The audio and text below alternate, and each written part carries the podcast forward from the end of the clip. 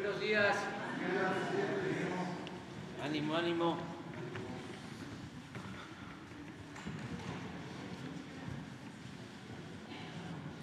Bueno, como lo hacemos los martes, cada 15 días se informa sobre la situación de salud. Ahora vamos también a informar sobre el avance en el rescate del ISTE, que es una institución que quedó prácticamente destruida y se está eh, rehabilitando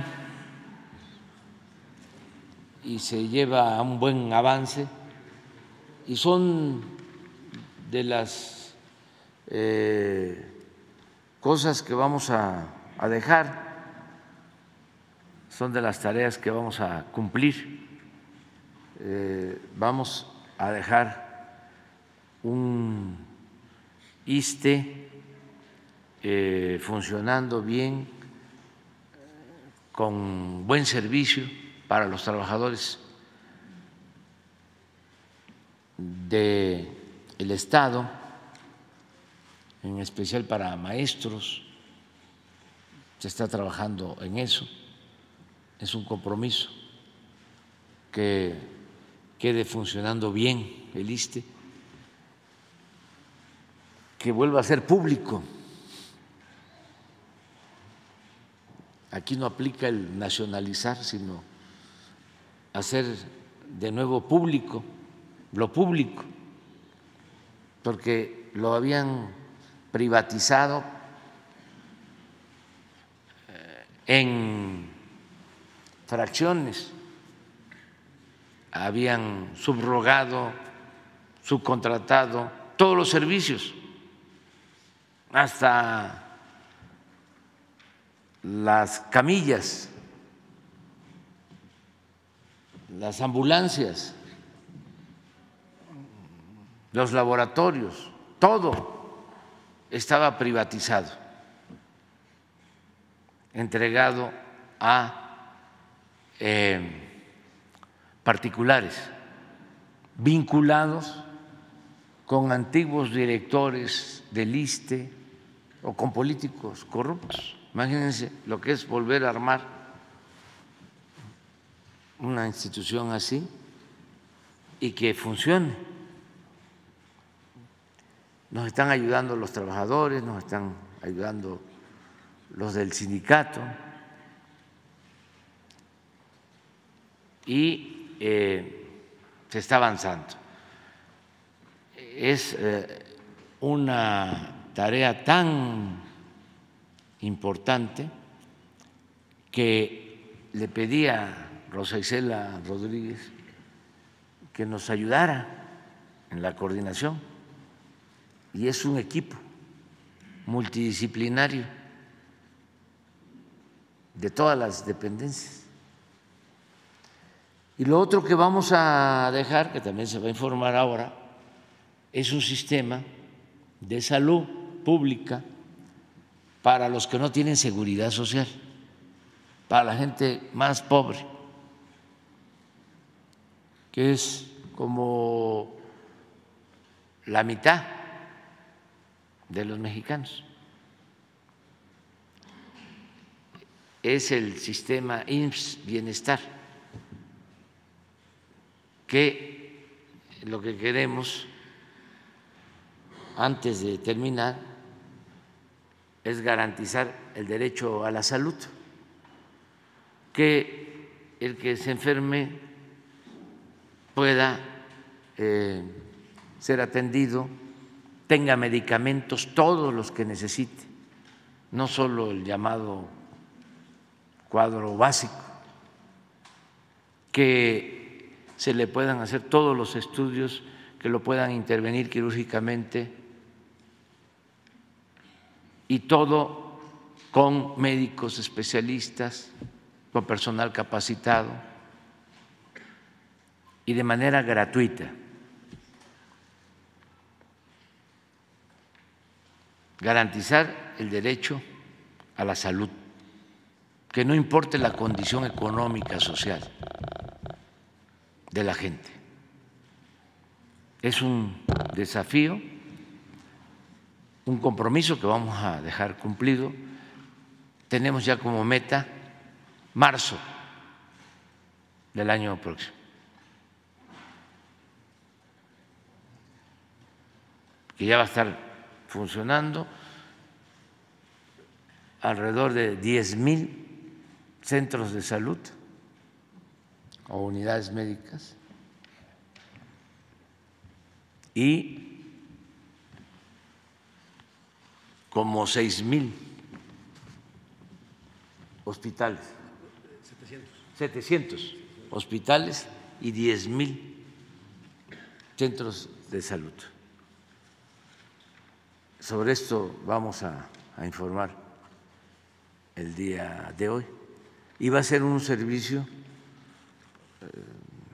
de primera, aunque los conservadores eh, se burlen y digan que no va a ser como el de Dinamarca. No, no va a ser como el de Dinamarca, porque el de Dinamarca atiende eh, a menos población, porque tiene menos habitantes Dinamarca. Por eso el nuestro va a ser mejor que el de Dinamarca. Y eh, va a ser este, un ejemplo mundial. Porque no en todos lados se garantiza el derecho a la salud. Con la moda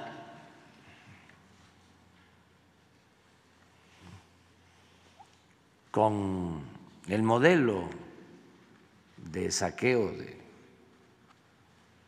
corrupción llamado neoliberal, se privatizó todo. Imagínense lo que les cuesta la atención médica en Estados Unidos a la gente. Bueno, en cualquier país del mundo. el que se enferma, ¿cuánto tiene que pagar?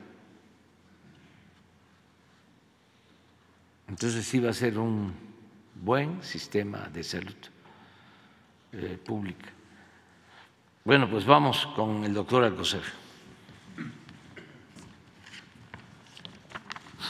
Con su permiso, señor presidente, muy buenos días a todas y todos ustedes. Eh, hoy en el pulso de la salud hoy 26 de septiembre. Eh, como ya eh, llevamos más de dos años en ello, el maestro Zoé Robledo les informará los avances del sistema, sistema de salud en México, INS Bienestar.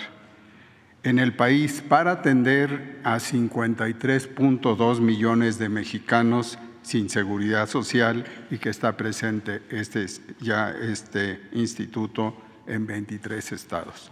En el segundo punto, la licenciada Rosa Isela Rodríguez conducirá el tema de la rehabilitación del ISTE y eso es para el día de hoy.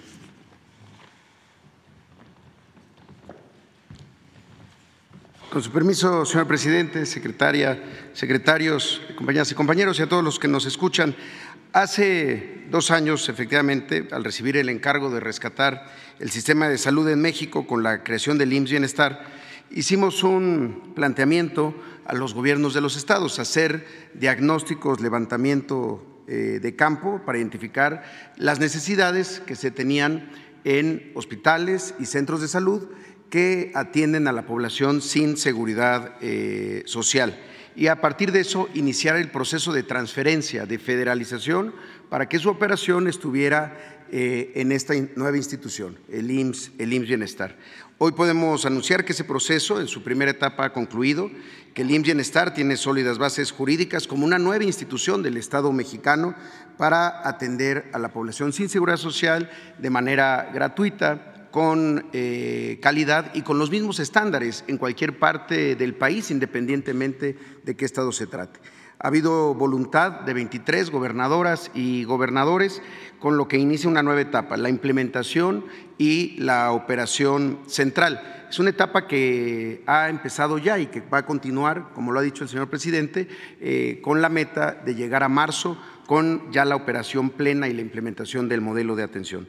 La presencia y la operación del IMSS será en estas 23 entidades del país, Nayarit, Tlaxcala, Colima, Sonora, Sinaloa, Baja California Sur, Campeche, Guerrero, Michoacán, Morelos, San Luis Potosí, Oaxaca, Veracruz, Zacatecas, la Ciudad de México, Baja California, Chiapas, Hidalgo, Quintana Roo, Tabasco, Tamaulipas, Puebla y el Estado de México. Las acabo de describir en el orden como fueron cada uno de los gobiernos de los estados incorporándose a este proceso. Y ahí es en donde vamos a operar esta red de atención médica de 707 hospitales. Solo para darles una idea, el IMSS, el Seguro Social, para la atención a sus derechohabientes, cuenta con 280 hospitales. El IMSS Bienestar en estos 23 estados contará con estos 707 hospitales, que son desde hospitales básicos, comunitarios, integrales, hasta hospitales de alta especialidad, hospitales generales, hospitales civiles. Y además, eh, señor presidente, informarle, son 13.966 centros de salud, es decir, centros de salud para la atención eh, primaria, para el primer nivel de atención, que ahí es en donde tenemos que concentrar este modelo preventivo romper esa dinámica del seguro popular que planteaba que toda la parte de la salud tenía que ver con la atención de enfermedades y la espera a la que la, a que la gente se, enfermara para atenderla, sin eh, enfocarse en lo que siempre ha sido el eje de los sistemas públicos de salud, la medicina preventiva, el médico eh, familiar. Ahí, en esos estados, es donde basificaremos al personal de atención médica que no tiene base de otra institución y labora en eh, centros eh, de atención médica, en hospitales o centros de salud. Ahí es en donde atenderemos a estos 53.2 millones de mexicanas y mexicanos. Es el 80% de la población que no cuenta con seguridad eh, social. Y lo haremos de manera gratuita, preventiva, con calidad y de manera uniforme, con el mismo modelo de atención a la salud para el bienestar. Insistir que es un sistema público, como lo acaba de decir el señor presidente. La mayoría de los países ha optado por el camino hacia la privatización y las redes de hospitales son operadas por empresas privadas. Aquí es un sistema público partiendo de un elemento. Los trabajadores que ahí laboran son servidores públicos. Por eso vamos a continuar con esta enorme tarea de las acciones de infraestructura, que son elementales pero indispensables. Seguiremos también con la adquisición de equipo médico, con las basificaciones, con completar las plantillas y garantizar el abasto oportuno y en un mismo sistema de administración de insumos. Entonces, vamos a ver ahora cómo vamos, estado por estado, planteando estos elementos. Nayarit ha habido acciones de mantenimiento en 17 de los 17 hospitales de Bienestar y en 211 de 349 centros de salud. Además, se han adquirido equipo médico para 15 de los 17 hospitales y para 202 de las 349 centros de salud. Esto representa una inversión ya ejecutada hasta este momento de 1.404 millones de pesos. Además, en Nayarit, a la fecha, han sido basificados 1.038 eh, personas que están en atención médica y han sido contratados 546 médicos especialistas en diferentes estrategias, médicos cubanos, médicos jubilados, las convocatorias del reclutamiento de los residentes del de IMSS el año pasado. En el caso de Tlaxcala, se ha atendido la infraestructura en 12 de los 13 hospitales de IMSS Bienestar de ese estado y en 147 de las 204 centros de salud. Ahí también se ha adquirido equipo médico para 9 de los 13 hospitales donde más hacía falta y 182 de los 204 centros de salud. Ha sido una inversión en Tlaxcala de 532 millones de pesos. Y a la fecha se han basificado 1.206 eh, trabajadores y se han contratado a 381 médicos especialistas. En el caso de Colima, se hicieron acciones de mantenimiento y conservación en seis de los seis hospitales IMSS Bienestar de Colima y en 120 de las 142 centros de salud. Además, se ha adquirido equipo médico para cinco de estos seis hospitales y para 118 de los 142 centros de salud. Es una inversión de 355 millones de pesos y a la fecha han sido basificados 687 trabajadores y se ha contratado en los diferentes esquemas a 186 médicas y médicos especialistas que antes no, eh, no estaban, en los, eh, sobre todo en la parte hospitalaria. En Baja California Sur se atendió la infraestructura de ocho de los nueve hospitales que están en Bienestar en 69 de 81 centros de salud y se ha adquirido equipo médico para cuatro de estos nueve hospitales y para 55 de los 81 centros de salud. Eso representa una inversión de 166.7 millones de pesos. A la fecha, en Baja California Sur han sido basificados 255 trabajadores y 224 médicos especialistas que han sido contratados eh, para atender los hospitales de este estado.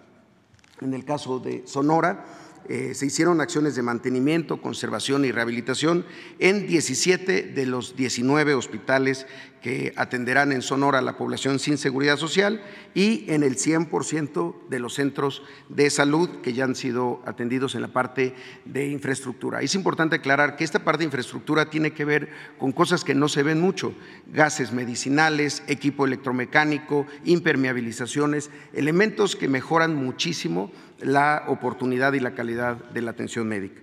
Se ha adquirido equipo médico para 14 de 19 hospitales y en 190 de 260 centros de salud ha habido inversiones. Esto representa eh, una inversión de 1.329 millones de pesos entre conservación y adquisición de equipamiento. A la fecha, 1.064 trabajadoras y trabajadores eh, que estaban en condiciones eventuales, precarias, con contratos temporales, ya han sido basificados o han iniciado su proceso de basificación y se ha contratado a 509 médicas y médicos especialistas.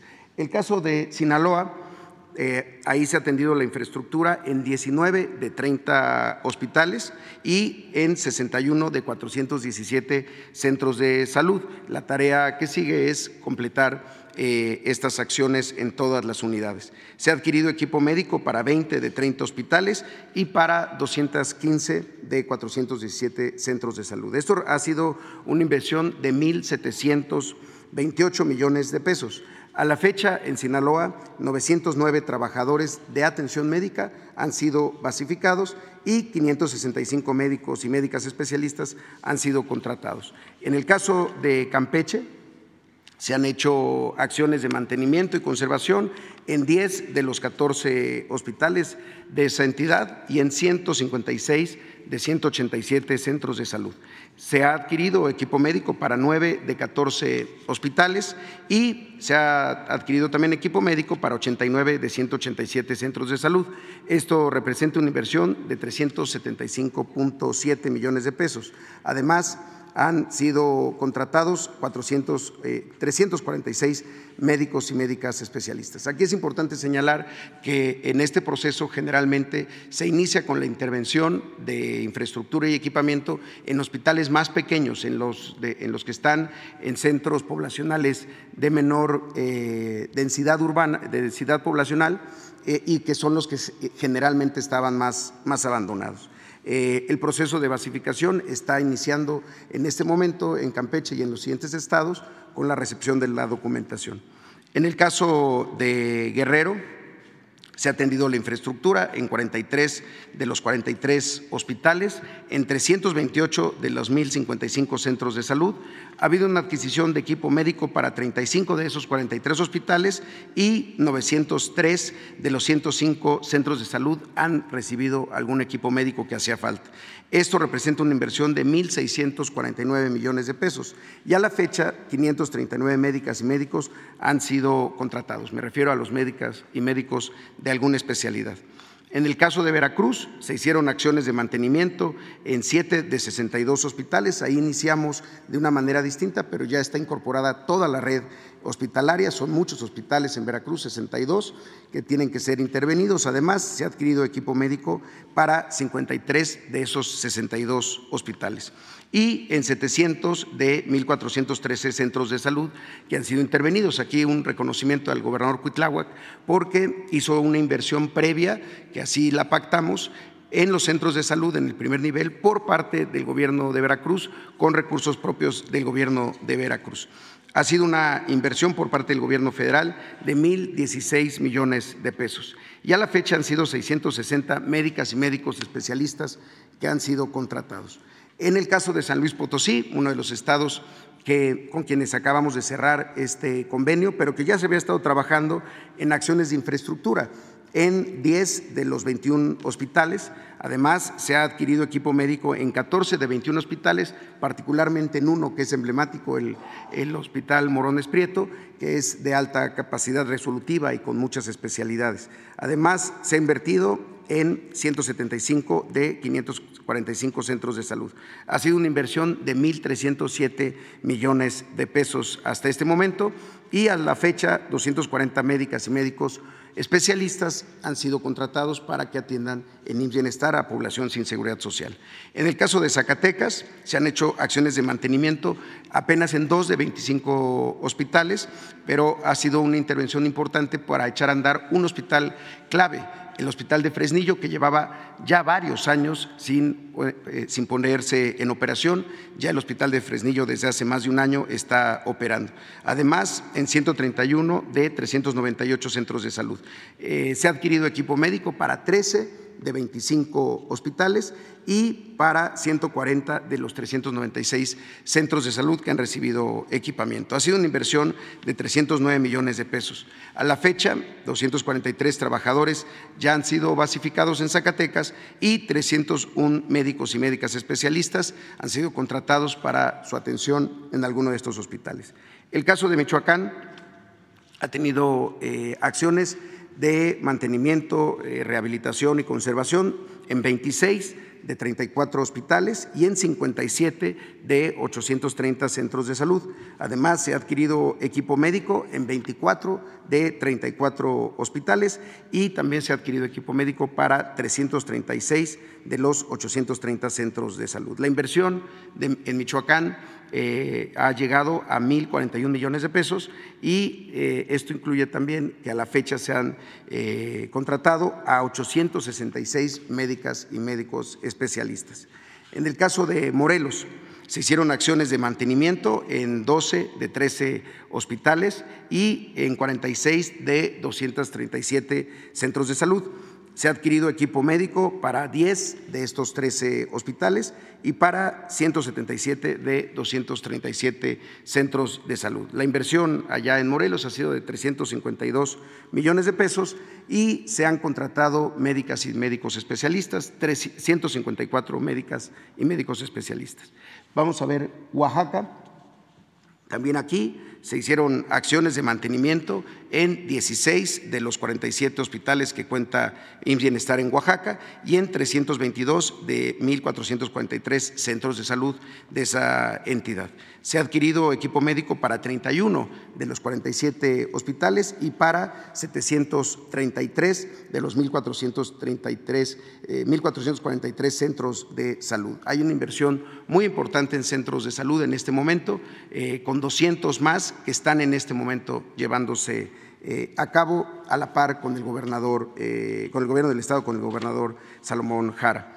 A la fecha, 883 médicas y médicos especialistas han sido contratados. En Quintana Roo, también un estado eh, de reciente incorporación, se hicieron ya acciones de mantenimiento en 8 de 11 hospitales, entre ellos la puesta en marcha del Hospital Oncológico de Chetumal, que también llevaba varios años eh, siendo un elefante blanco. Eh, hoy ya es un hospital que da servicio de oncología para la gente sin seguridad social que vive en Chetumal y en toda esa zona. También en 58 de 205 centros de salud. Se ha adquirido equipo médico en cuatro de estos 11 hospitales. Ha sido una inversión de 1.253 millones de pesos, fundamentalmente porque el equipamiento de ese hospital de Chetumal tiene uno de los equipos más importantes para la radioterapia para casos de, eh, de cáncer, que es un acelerador lineal. A la fecha, 74 médicos especialistas han sido contratados. En Hidalgo, también un estado de reciente incorporación, se hicieron acciones de mantenimiento en tres de 21 hospitales, se echó a andar el hospital de Mestitlán, que estaba también durante siete, ocho años sin operación, eh, también se ha intervenido en 100 de los 722 centros de salud y se han adquirido equipo médico para dos de estos 21 hospitales y también una inversión de 1.097 millones de pesos. Se han sumado 306 médicas y médicos especialistas. Tamaulipas, eh, también ha habido acciones de mantenimiento en dos de los 30 hospitales. Como saben, Tamaulipas tuvo cambio de gobierno el año pasado y es de reciente incorporación y también en 38 de 463 centros de salud. Se han adquirido equipos médicos para cuatro de estos 30 hospitales y hay una inversión de 1.568 millones de pesos. A la fecha se han sumado 206 especialistas. Tamaulipas es quizá de los estados en donde hay un reto más grande de echar a andar hospitales, eh, elefantes blancos, tanto en la zona de Tampico, Ciudad Madero, además de, de Matamoros, y estamos ya en ese, en ese trabajo con el gobierno de Américo Villarreal. Y en la Ciudad de México ha habido acciones de mantenimiento en cinco de los 34 hospitales, en 162 de los 279 centros de salud. Se ha adquirido equipo médico para uno de los 34 hospitales y para un centro de salud. La Ciudad de México, como recordarán, su incorporación a Bienestar fue apenas en junio de este, de este año. Esto representa una inversión de 794 millones de pesos eh, que debe de continuar y crecer para, los, para alcanzar todos los centros de salud. A la fecha, y esto es lo más importante para la ciudad, 5.448 trabajadores que no tenían una plaza de base han sido ya basificados, eh, además de 224 médicos y médicas especialistas contratados para atender en la ciudad y Baja California, en donde se han hecho acciones de mantenimiento en seis de los nueve hospitales que tendrá bienestar en Baja California y en 77 de 193 centros de salud. Se han adquirido equipos médicos para dos de estos nueve hospitales y ha habido una inversión de 229.5 millones de pesos. Se han sumado 77 médicos especialistas. Y los tres últimos estados que entraron de manera más reciente, el caso de Tabasco, donde ya hubo acciones de mantenimiento en 253 de 572 centros de salud. Aquí hay que comentar también que uno de los proyectos más importantes es la puesta en marcha del Hospital de Cárdenas, otro elefante blanco, que ya está siendo intervenido por el Gobierno del Estado para su transferencia al IMSS Bienestar. Además, se han adquirido equipos médicos para los 23 hospitales y una inversión de 798.1 millones de pesos. Se han sumado en Tabasco 85 médicas y médicos especialistas. En el caso de Chiapas, también ya de reciente incorporación, ha habido mantenimiento en 13 de 49 hospitales, fundamentalmente hospitales de zonas eh, rurales o de difícil acceso. También en 243 de los 1.241 centros de salud. Esto es una inversión de 269 millones de pesos hasta el momento. Se han contratado 490 especialistas y acaba de iniciar el día de ayer también en Chiapas el proceso de recepción de la documentación para la basificación del personal que atiende en eh, unidades de primero o segundo nivel. Finalmente, y de hecho ayer le preguntaban al señor presidente Hans Salazar sobre el tema de Puebla, eh, si ya había iniciado el proceso. Efectivamente, en Puebla el proceso de federalización ya está eh, en marcha, ya empezó. El, levantamiento diagnóstico fue en mayo. Es un estado también muy grande en términos del número de unidades. Se visitaron 54 hospitales y 701 centros de salud. Son diagnósticos que se hacen en el lugar, no, no de manera documental, sino que se va al sitio y se habla con los trabajadores y se identifican las necesidades. La población sin seguridad social de Puebla es de 3.4 millones de personas. Se han integrado ya todas las mesas y ya llegamos a la firma con el gobernador Sergio Salomón del convenio de coordinación. Esto ocurrió el 11 de agosto y se tiene eh, planeado iniciar el proceso de basificación con la revisión documental el 15 de octubre. Ya había acciones de conservación y mantenimiento antes de la firma del convenio en uno de los 61 hospitales, en particular el Hospital General Zona Norte Bicentenario y en 110 de los 1.029 centros de salud. Ha sido una inversión hasta el momento de 236 millones de pesos. También en, Puebla se han contratado 297 médicas y médicos especialistas. Sería todo por mi cuenta, señor presidente. Muchas gracias.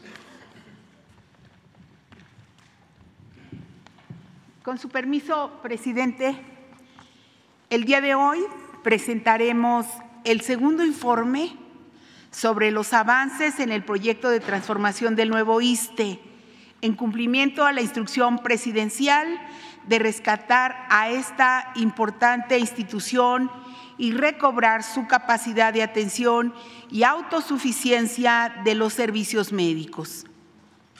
Desde hace un año, una comisión de servidores públicos trabajan en cambiar la situación de abandono institucional preexistente el desmantelamiento y la corrupción en la que se encontraba el ISTE.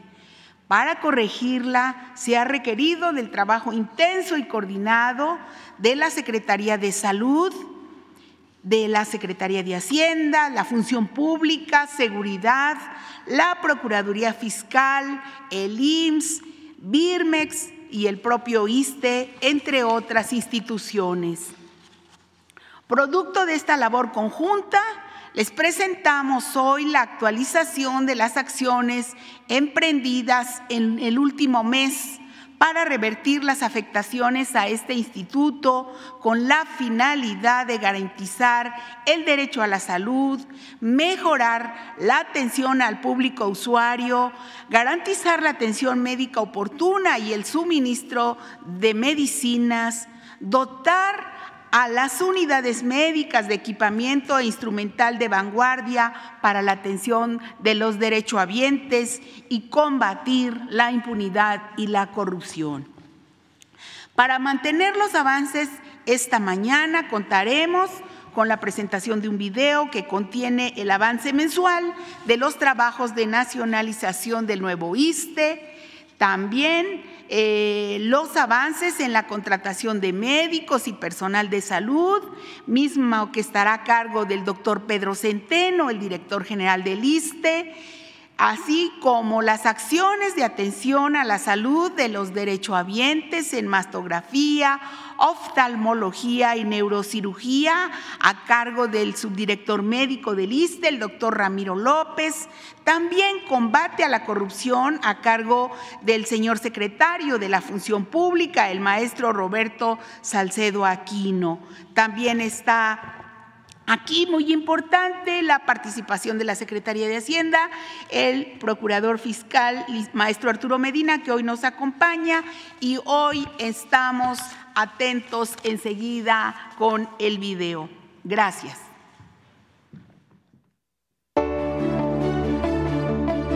Continúan los esfuerzos para cumplir la misión de rescatar al ISTE a poco más de un año de haber recibido la instrucción presidencial de transformarlo para dar una correcta atención a los derechohabientes, los avances son claros.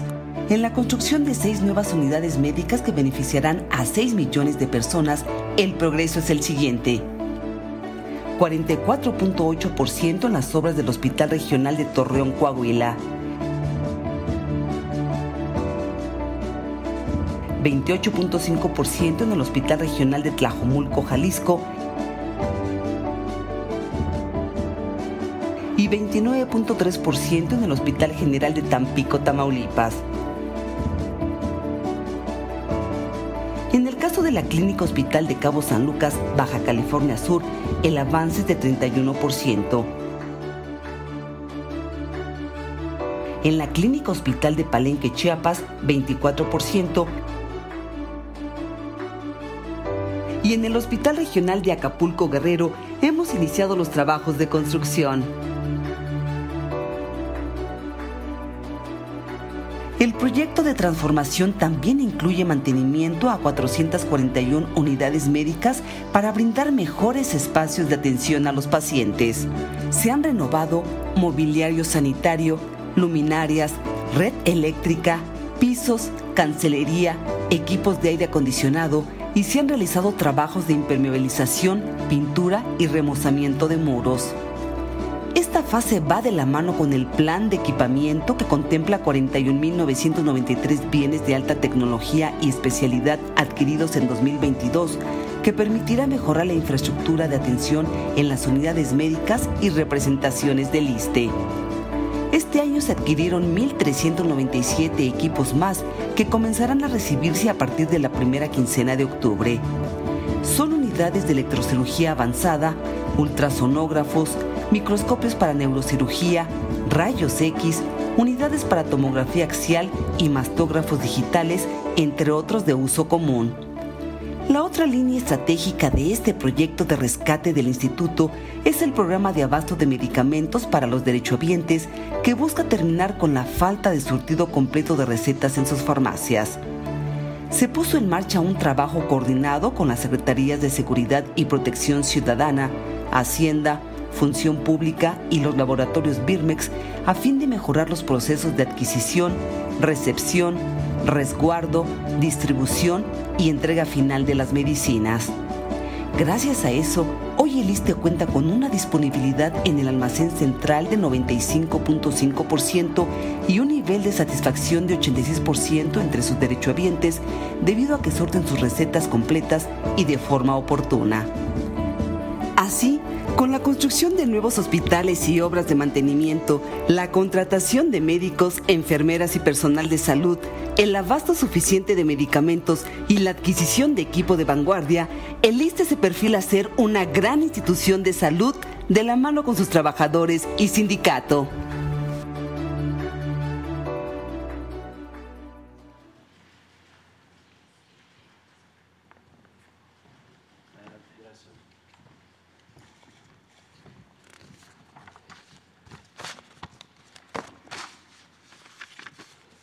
Su permiso, señor presidente, buenos días a todos, señores secretarios. Buenos días, compañeras, compañeros. Vamos a hablar sobre el tema de los eh, recursos humanos, que es un tema muy importante en el ISTE, como se mencionó en el video. Hemos, en un universo de cerca de 8 mil plazas, ya se han asignado 4.203 eh, plazas. Eh, ¿Es primero lo de recursos humanos? Adelante, a ver.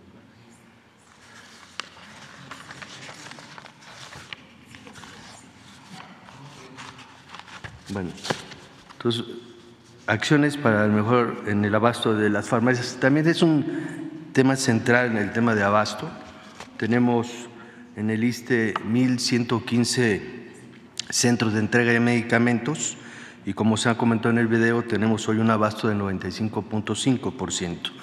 Cuando llegamos había un abasto abajo del 88% y ya se ha ido mejorando se tomaron acciones muy importantes en las farmacias del ISTE que tienen que ver primero con el monitoreo y seguimiento diario de los, del comportamiento de los inventarios, que estén al día los inventarios, monitoreo de claves en cero y compras extraordinarias, actualización tecnológica en todas las farmacias con computadoras, impresoras, lector de código de barras e incremento de ancho de banda eh, pues el ISTE no tenía ni lectores ni incremento en el ancho de banda y esto generaba una tensión eh, lenta del surtimiento de las farmacias. Entrega directa de medicamentos y material de curación en las unidades médicas por el operador logístico Birmex prácticamente hacia la última milla.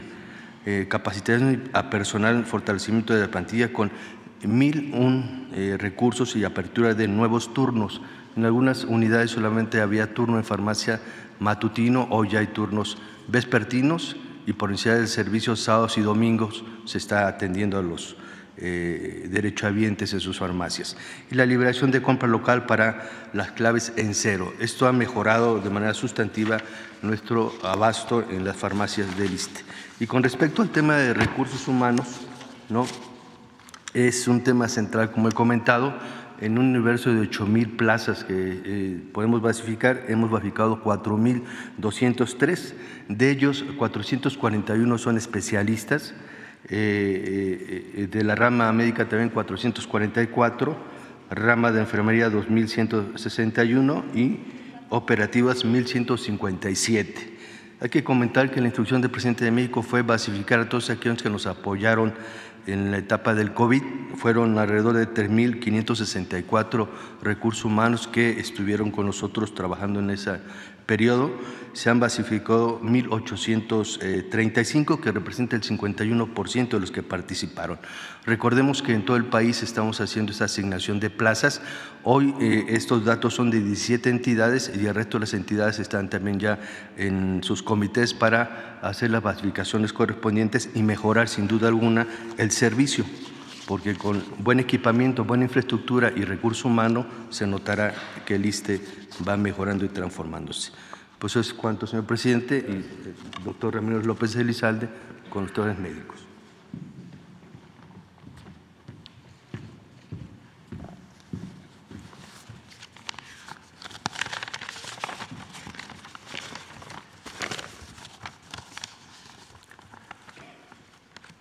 Buenos días a todos, señor presidente. En cumplimiento a su instrucción, me voy a permitir exponer las mejoras que se han logrado en el ISTE en beneficio de la salud de nuestros derechohabientes.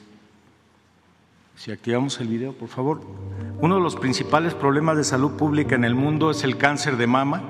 Por eso para el instituto es un reto constante mejorar los procesos de atención a las mujeres que atraviesan esta enfermedad. Por ello hemos implementado centros de detección y diagnóstico de cáncer de mama que cuentan con equipamiento de última generación y que localizan lesiones milimétricas y ocultas en el tejido mamario, detectando el cáncer en estadios más tempranos. Este servicio integra personal altamente calificado. Los centros están ubicados a lo largo y ancho del país, benefician diariamente a mujeres sin importar si son derechohabientes o no.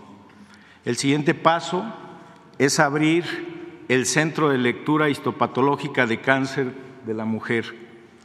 El objetivo final, mejorar la salud de las mujeres de México. Uno de los problemas que dejó la pandemia es el retraso en la atención quirúrgica.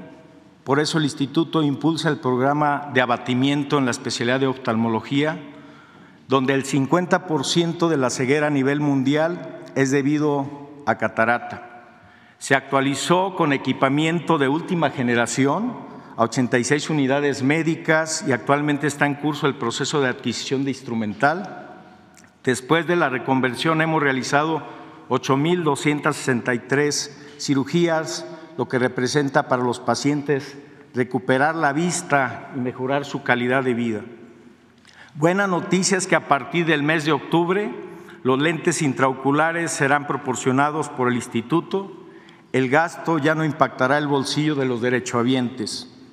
Nuestro reto es acortar los tiempos de espera y operar al menos 1.500 pacientes más antes de finalizar el año. Esta es la expresión de muchos de los pacientes que han sido operados Asimismo, eh, los servicios de neurociencia del ISTE con tecnología de, vanguardia, haciendo posibles cirugías como la que se muestra, vamos a mostrar aquí en el, en el video. Se operó un paciente despierto de un tumor cerebral a fin de no dañar zonas sanas que pudieran generar complicaciones para la función y la calidad de vida. Este caso, liderado por la doctora Teresa Álvarez en el Hospital General de Tepic, es una muestra de los resultados que se están teniendo con el equipamiento. Todos estos pacientes eran eh, derivados prácticamente al Centro Médico Nacional 20 de noviembre. Ahora con el, el equipamiento de todas estas unidades se ha fortalecido la vocación y se evita de alguna manera que estos pacientes puedan llegar a, nivel central. Estos resultados no serán posibles, no serían posibles sin la participación de los trabajadores del instituto, por lo que aprovecho la ocasión para agradecerles su apoyo. Juntos tendremos el ISTE más humano y más resolutivo. Gracias por su atención.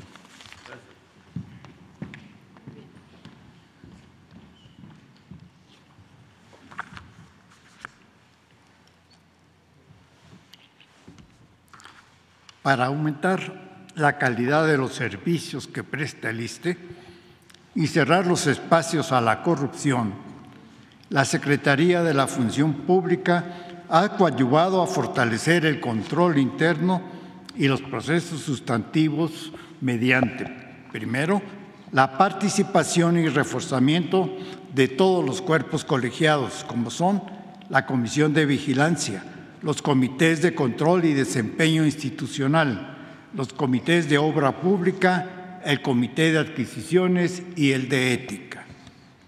El acompañamiento de todos los procesos de, contratación de adquisiciones y obra pública, sobre todo el proceso de construcción de los seis nuevos hospitales, así como la remodelación y mantenimiento de 25 hospitales y 441 unidades médicas. Se acompaña también la adquisición y almacenamiento y distribución de más de mil claves de medicamentos e insumos médicos y de 42 mil equipos médicos para asegurar que el proceso se realice conforme a la normativa. Con la bitácora electrónica de seguimiento a la obra pública, la función pública monitorea en tiempo real la ejecución de las obras públicas del instituto y se vigila que las etapas se realicen de acuerdo a la normativa. De 2021 a la fecha se ha dado seguimiento a 769 contratos por un monto de 10 mil millones de pesos.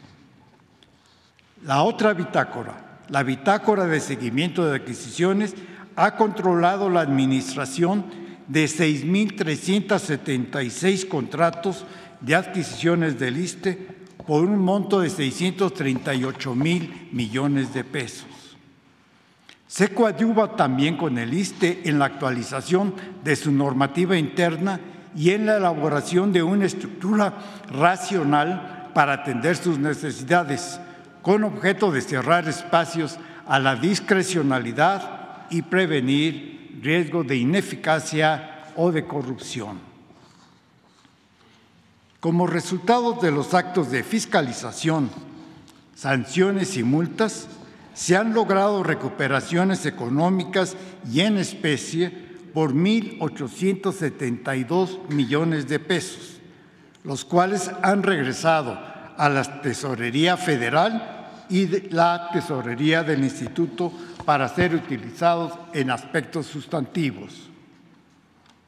De 2020 a 2023, el ISTE ha contratado a 10.236 proveedores y contratistas, con los cuales se han suscrito 62.000 contratos.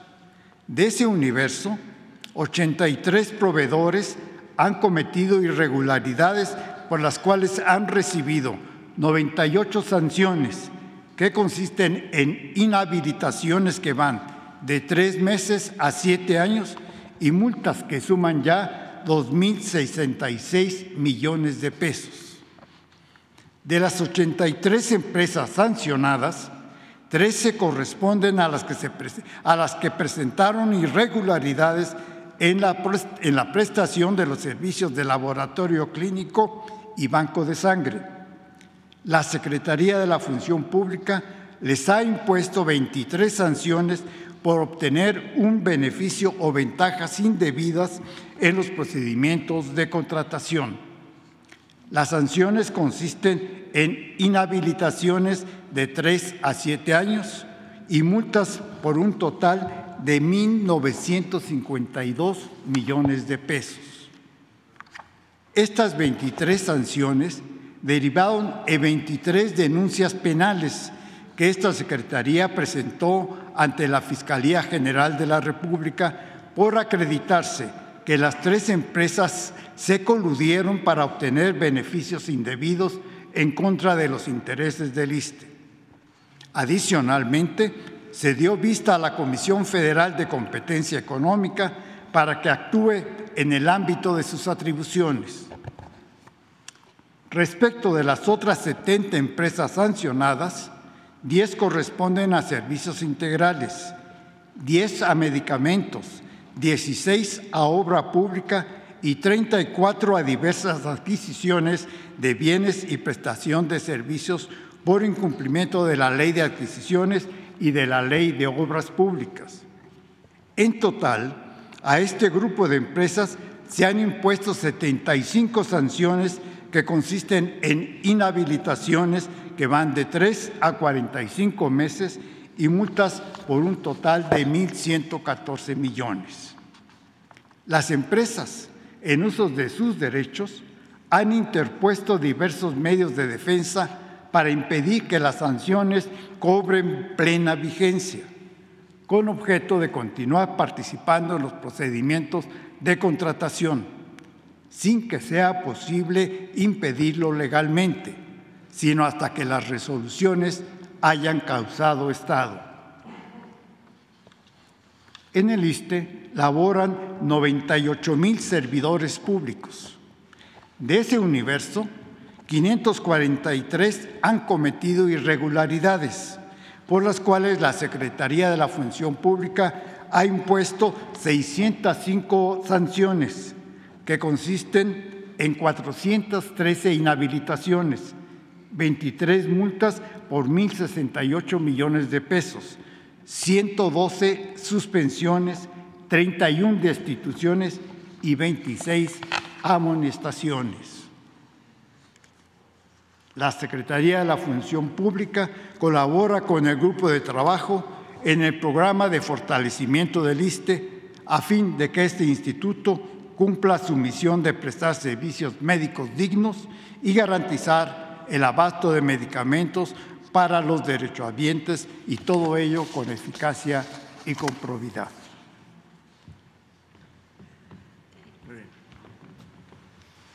Bueno, eh, antes de abrir para preguntas, respuestas, eh, les informo que hoy en la reunión de seguridad temprano nos dieron a conocer que la licenciada Yolanda Sánchez Figueroa, presidenta municipal de Cotija, Michoacán, que había sido privada de su libertad en Guadalajara, el pasado sábado 23 de septiembre. Hoy a las 5 de la mañana, el secretario de Seguridad Pública de Cotija pidió apoyo al personal de la Guardia Nacional, derivado de que recibió una llamada de la presidenta municipal mencionándole que ya la habían liberado y que iba en un autobús a Zamora. Se proporcionó el apoyo con personal de la Guardia Nacional y en el municipio de Villamar interceptaron el autobús, confirmándose a las 6.15 horas la liberación de la alcaldesa y en estos momentos o en esos momentos se dirigía a la cabecera municipal de Cotija, escoltada por elementos de la Guardia Nacional. Celebramos esto, que ya se haya liberado a la presidenta municipal. Eh, vamos a abrir para preguntas y respuestas. Eduardo quedó pendiente. Buenos días, señor presidente. Buenos días, miembros del gabinete. Em, Eduardo Esquivel Ancona, SDP Noticias. En, primer lugar, señor presidente, yo quisiera saber su opinión, y, qué opinión le merece que la Suprema Corte de Justicia, los ministros de la Suprema Corte de Justicia de la Nación, hace unas semanas entregaron, eh, em, eh, confirmaron que había que entregar las, em, confirmaron la resolución del INAI contra la Secretaría de la Función Pública en la que se ordenó entregar las declaraciones patrimoniales de 23 ingenieros militares que estuvieron relacionados directamente con la construcción del AIFA. Al hacer públicas las declaraciones, todo el mundo puede saber los nombres de estos ingenieros que tienen información. Es una, el AIFA es un aeropuerto internacional que, eh, estratégico y, pues los datos deben de, eh, hay muchos datos que deben de ser, eh, pues no pueden saberse, ¿no? porque pueden ser aprovechados por el crimen organizado. Y al saberse los nombres de estas personas, su cargo, que, que hacían este, pues eh, em, se pueden tener, correr peligro ellos y sus familias. Por eso el, eh, la eh, Consejería Jurídica de la Presidencia se amparó ante esto, pero pues ya no se puede hacer nada porque los ministros, seis de los ministros de la Suprema Corte votaron que se pudiera hacer esto. Esto también hay observaciones de inobservaron en los algunos artículos, ¿no? Este, estas gentes, eh, estos ministros inobservaron al el comité, inobservaron el acuerdo del Comité Coordinador del Sistema Nacional Anticorrupción, porque entre los formatos de las declaraciones al artículo vigésimo que establece que los comités de transparencia de cada ente pública serán los responsables de clasificar la información de las declaraciones como, se como reservada cuando su publicidad ponga en riesgo la vida, seguridad o salud de una persona emitido al marco de los artículos 108 y 113, fracciones 1 y 3, inciso C de la Constitución Política de los Estados Unidos Mexicanos. Este, estos se está poniendo en peligro esta, la vida de, de, ellos y sus familias al hacer públicas estas declaraciones patrimoniales. ¿Por qué no mejor hacer públicas las declaraciones patrimoniales de los ministros de la Suprema Corte de Justicia o también hacer públicas eh, en los muchos tribunales federales están en zonas de alta plusvalía y con unas rentas altísimas, pues saber cuántos en, en cuánto se rentan estos, estos, estos edificios y esta infraestructura y quiénes son los, a quién se le paga esas altísimas rentas. Esa sería mi primera pregunta, señor presidente. Bueno, yo creo que es de dominio público la actuación de los ministros de la Corte y de la mayoría de los integrantes del Poder Judicial jueces, magistrados, ministros. Es un poder caracterizado por la corrupción, en donde eh, impera el influyentismo y se han dedicado básicamente a proteger los intereses de las minorías y de la delincuencia, tanto de la delincuencia organizada como de la delincuencia de cuello blanco. No es un poder que tenga como propósito y demuestre en los hechos que defiende al pueblo, no imparten justicia en beneficio de la mayoría de los mexicanos. Esto se fue descomponiendo como todo el gobierno a partir de que se estableció en México un gobierno oligárquico, es decir, un gobierno al servicio de una minoría rapaz. Con la elección del 18 se libera el poder legislativo y el poder ejecutivo, pero no el judicial. Ese poder sigue estando controlado por la mafia del poder económico y del poder político. Esa es la realidad. Entonces, los que se sentían dueños de México y se dedicaban a saquear, a robar, se han ido a proteger al Poder Judicial. Por eso se ampara a delincuentes se deje en libertad a presuntos delincuentes vinculados con hechos de corrupción. Por eso se descongelan o liberan las cuentas de la familia de García Luna, se lleva a trabajar a la Suprema Corte del Derecho, que no de la justicia, a gente cercana a García Luna.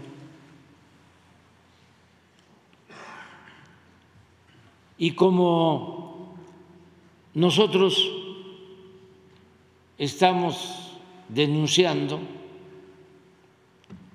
este proceder corrupto, hay una actitud de venganza de parte del Poder Judicial en contra nuestra.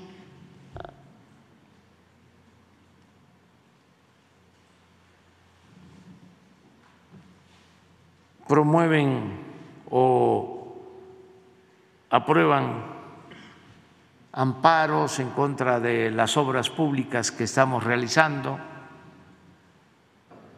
liberan, ya lo dije, a presuntos delincuentes y se dan estas cosas. Yo, mi opinión es que si están solicitando que se den a conocer los bienes de los constructores del aeropuerto que pertenecen al grupo de ingenieros militares.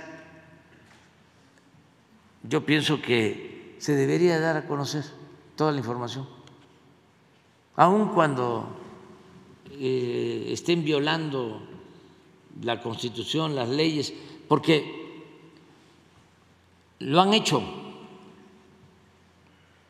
se dedican a eso, los que deberían de velar por el cumplimiento estricto de la Constitución y de las leyes son los más tenaces violadores de la Constitución y de las leyes. Entonces, no dar motivo para que eh, se sientan víctimas y que el conservadurismo tenga elementos para decir, qué barbaridad, se cae en la ilegalidad, no se respeta al Poder Judicial, no se respeta al Estado de Derecho. No hay que dar ningún motivo, no testerearlos, para nada, no tocarlos ni con el pétalo de una rosa, nada más aclarar las cosas, informar informar, la información es fundamental, que la gente sepa. Entonces, que se dé a conocer toda esta información que están solicitando. Es un poco lo del INE, que una consejera filopanista del bloque conservador nos pide que pongamos un letrero, se pone el letrero. ¿Qué más quieren? Todo. No hay ningún problema, solo que eh, pues tenemos el derecho de agregar una postdata, ¿no? Que además no estamos eh, levantando ningún falso. Lo que estamos escribiendo en la postdata es real. ¿Por qué no pones la postdata? Bueno, las dos, pero yo voy a leer la postdata.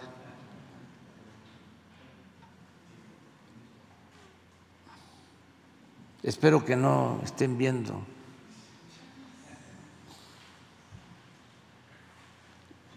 La mañanera. Esto es lo que nos pide el, el INE, se está cumpliendo. Ayer se demoró un poco eh, Jesse, que me ayuda en el manejo de mi red de mis redes, pero ya aparece. Esto es lo del, lo del acuerdo del INE, es violatorio a la Constitución, porque ¿y dónde está la libertad de expresión y el derecho a la información? ¿Dónde queda? la libertad. Ya cuando empiezan a censurar así, es porque tienen miedo a la verdad. No les gusta la transparencia. Prohibido prohibir. Vamos a hablar todos, vamos a escucharnos todos. No a la censura, no a la mordaza. Entonces, por eso agregué la postdata. Si eres conservador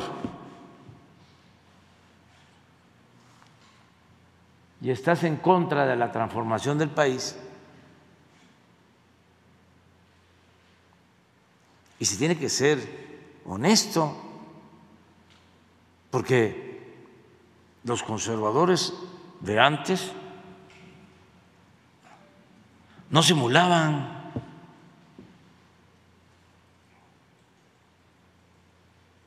Lo aceptaban.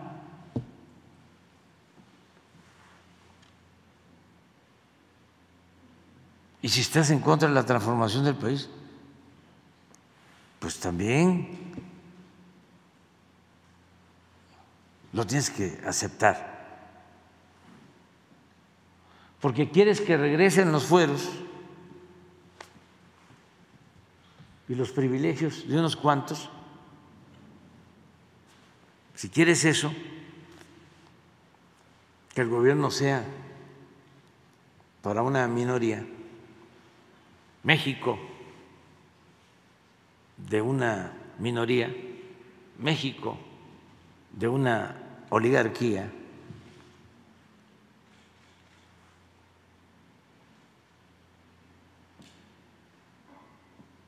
y que continúe la corrupción, porque eso era lo que imperaba, la corrupción. el clasismo, por eso les molesta cuando hablo de los fifís o de los aspiracionistas.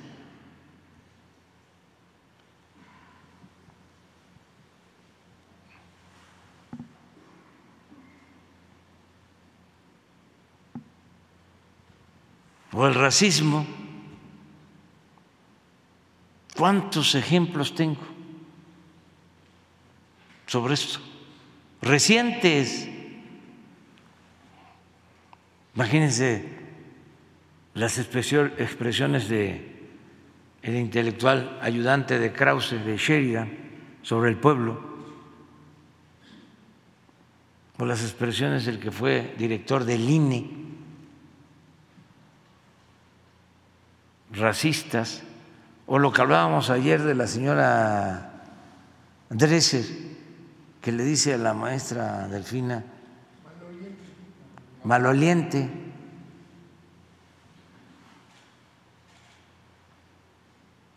Y la discriminación, que es notoria, es consustancial prácticamente al conservadurismo.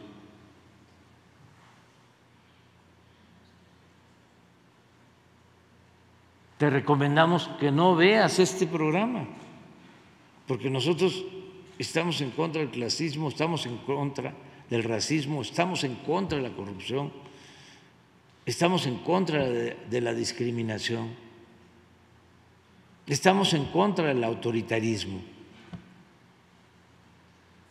Estamos en contra del fascismo.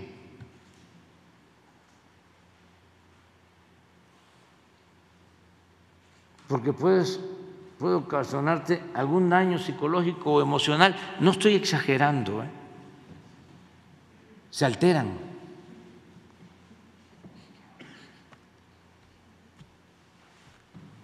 Si ya no lo volveré a repetir porque se alteran más y no quiero ocasionar ningún daño. O afectar los intereses que defiendes.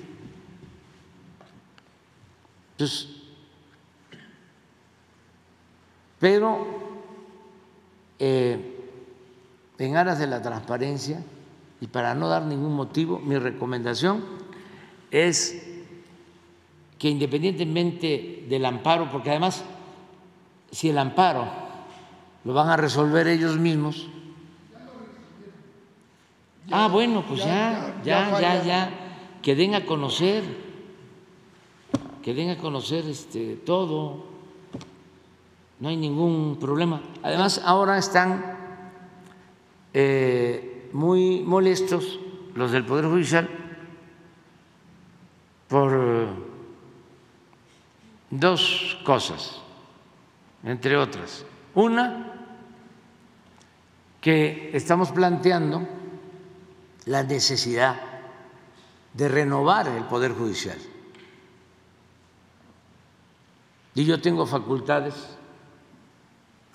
constitucionales para enviar una iniciativa de reforma a la Constitución,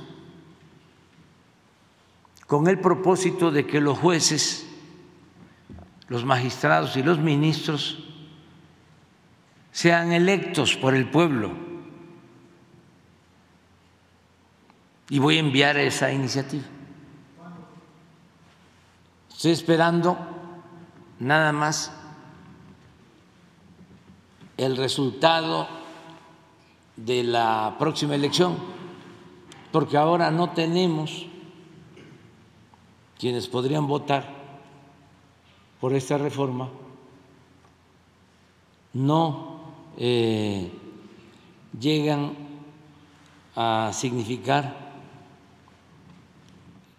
la mayoría calificada que se necesita, no representan mayoría calificada que se necesita para llevar a cabo una reforma constitucional. Sí hay mayoría, pero es simple, es la mitad más uno, más dos, más tres pero acá se requieren dos terceras partes de los legisladores, tanto en la Cámara de Diputados como en la Cámara de Senadores. Entonces, voy a enviar, antes de terminar,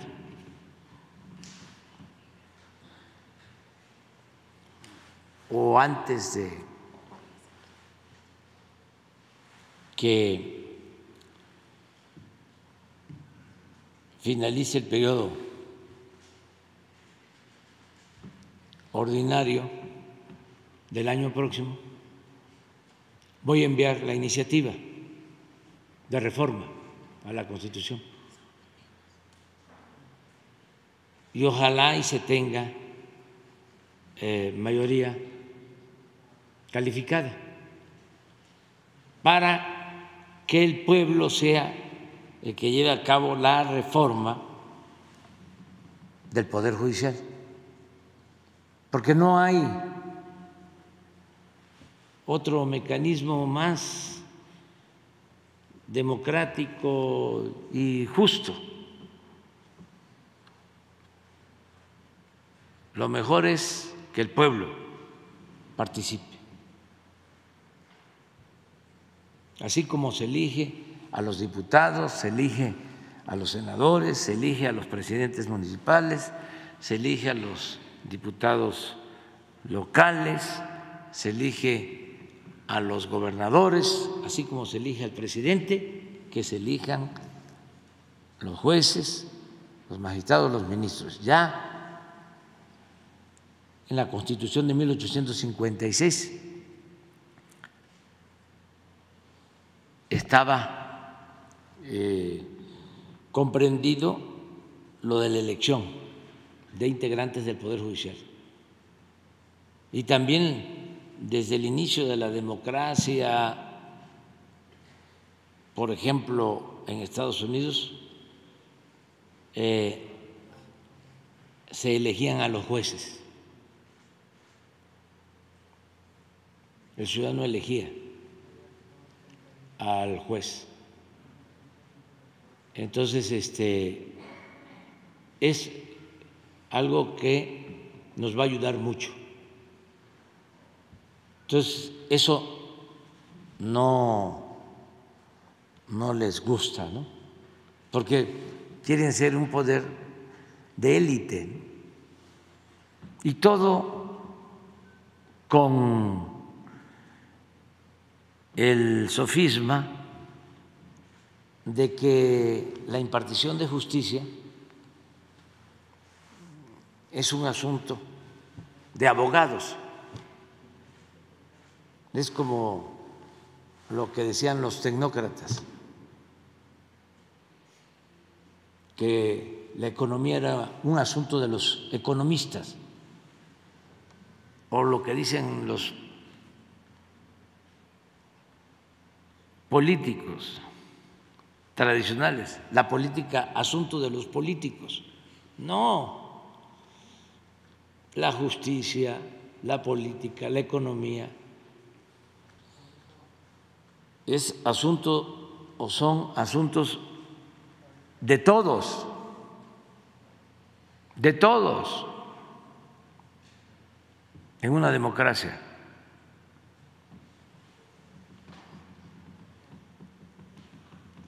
Eso es una parte del enojo. La otra parte del enojo es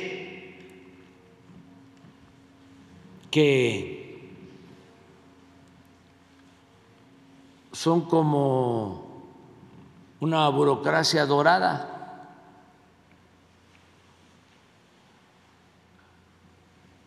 que viven colmados de atenciones y de privilegios. Que ganan hasta 700 mil pesos mensuales.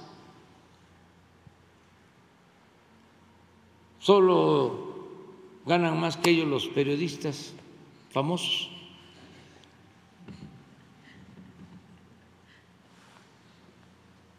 Yo digo que hay periodistas en México que ganan eh, hasta un millón de pesos mensuales y el otro día me dijo un dueño de una estación de radio, no, este presidente, ganan muchísimo más. Yo pensaba que era mucho, ¿no? Un millón mensual. No, de los famosos, que ojalá y dieran a conocer, ahora que estamos hablando de transparencia, cuánto ganan, cuánto gana Ciro, López Dóriga, Lore de Mola, los famosos, ¿no? hacer públicas las declaraciones patrimoniales de, de los ministros. Sí, sí, porque ellos son los que usan más eh, la excusa o el pretexto de que no dan a conocer sus bienes porque los pueden secuestrar. Pero ellos sí aplican, ¿no? A los ingenieros militares. Ah, claro.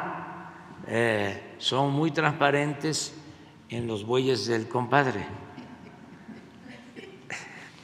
Eh, entonces, ojalá y pues la vida pública sea cada vez más pública. Entonces el enojo es ese y eh, como se está analizando lo del presupuesto en la Cámara de Diputados y tienen un fideicomiso de 20 mil millones de pesos para sus extravagancias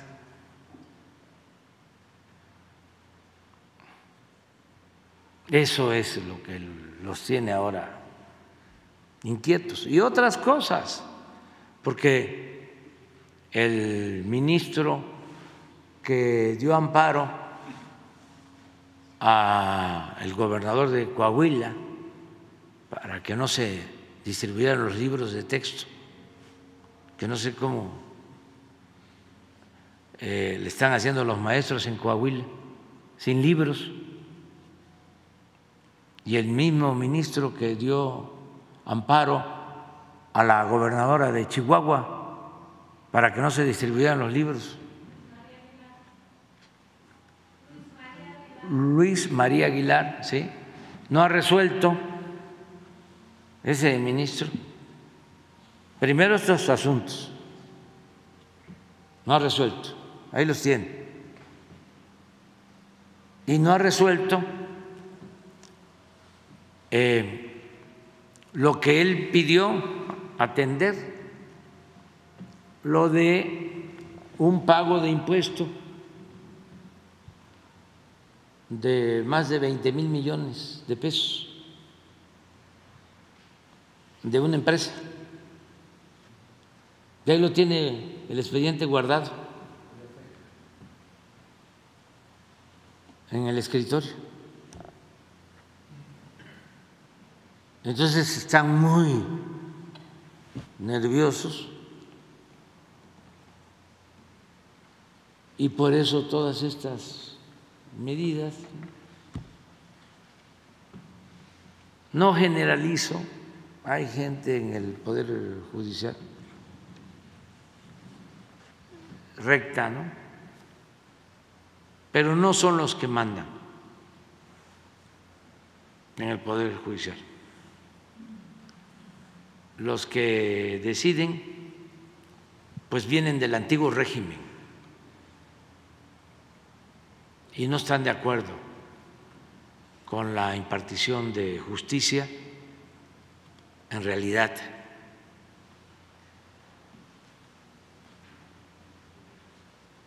Entonces, por eso las diferencias, pero también no dar motivo que piden eh, una información sobre eh, gastos de la presidencia.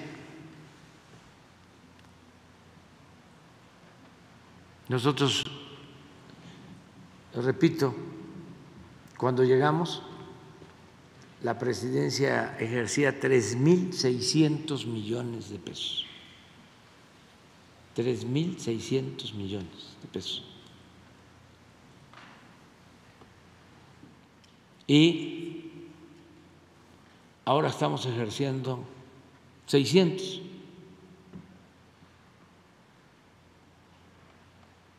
O sea, este año, cuando mucho, van a ser 600.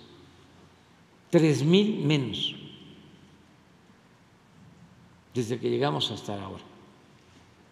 Claro, ya no hay Estado Mayor Presidencial, ya no hay ocho mil elementos cuidando al presidente.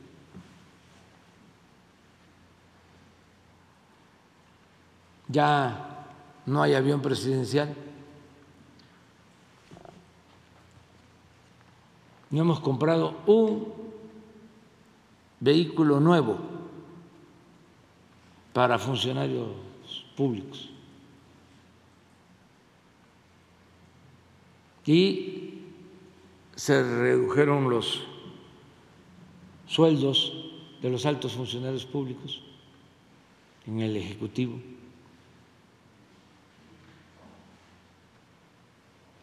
Y se está llevando a cabo una política de austeridad republicana. Y todo lo que se ahorra se destina a la gente. Lo que se ahorra por no permitir la corrupción y lo que se ahorra por no permitir los privilegios en el gobierno. estamos hablando de muchísimo dinero. Yo creo que hemos ahorrado más de un billón de pesos. De ahí sale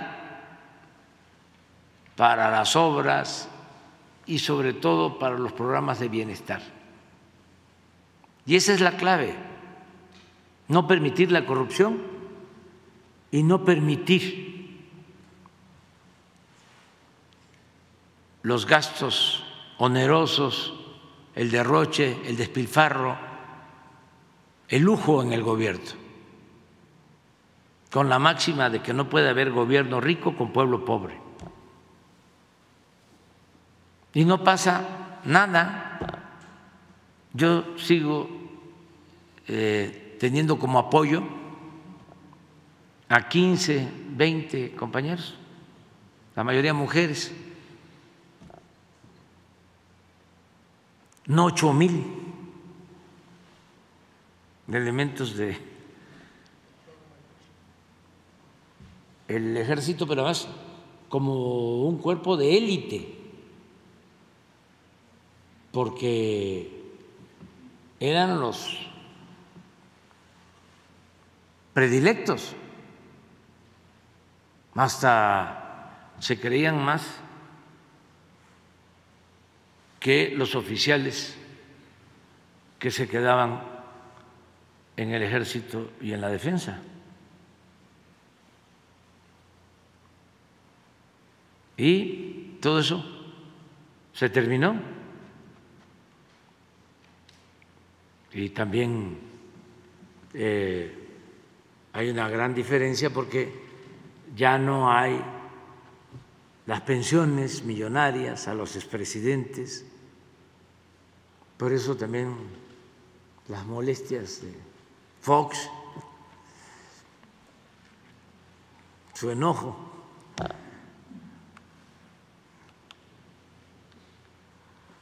pero hay que seguir adelante y no callarnos. Eh, hay que seguir este,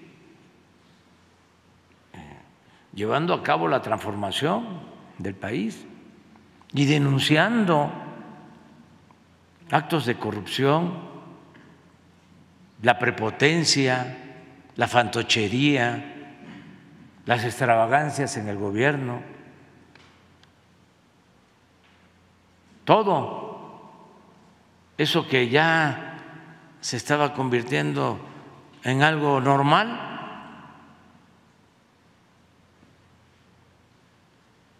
que eh, iba el funcionario, ¿no? En un carro con su chofer y él atrás. Y bajaba el chofer y le abría la puerta Imagínense eso. Toda la humillación que implica.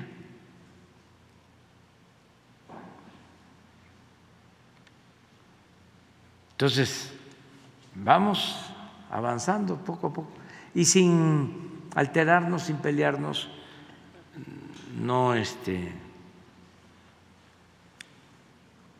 no eh, enojarnos, hay que ver las cosas como van, eh, dar gracias a la vida, también qué bueno que se estén llevando a cabo los cambios de manera pacífica.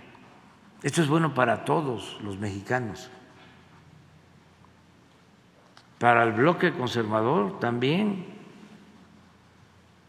para todos, porque estas transformaciones, cuando se han llevado a cabo en la historia de México, han significado mucho derramamiento de sangre, muchas pérdidas de vidas. Y con el apoyo de todos, incluidos los conservadores, estamos llevando a cabo esta transformación en forma pacífica.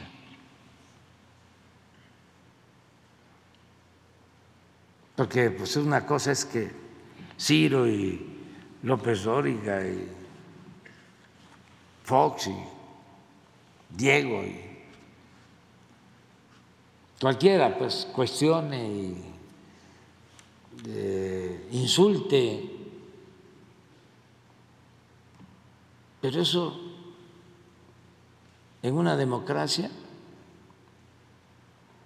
yo diría que es normal. Lo que no debemos permitir es la violencia. Dirimir todo de manera pacífica, con diálogo, con debate y con argumentos. El problema es ese, no se gana un debate sin argumentos, no se gana un debate con mentiras, no se gana un debate con periodicazos.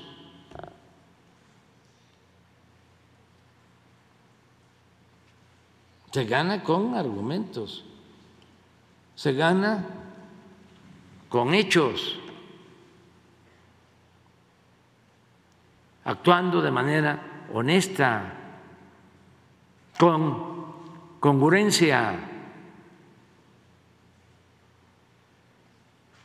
Así es como se puede, pero la doble moral, el doble discurso, la simulación, la hipocresía, no sirve para nada en un proceso de transformación.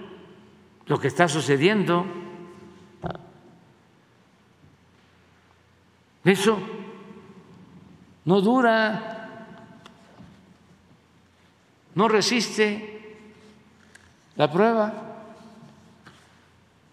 de los hechos.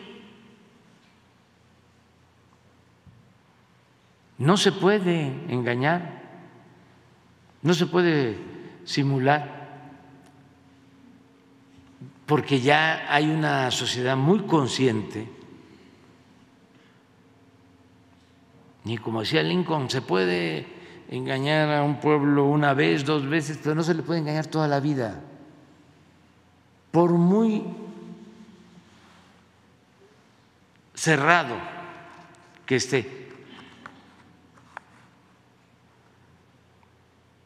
por muy dogmático, por muy sectario, por muy fanático. O sea, ¿cómo no van a reaccionar cuando lo que están viendo es eh, algo inocultable?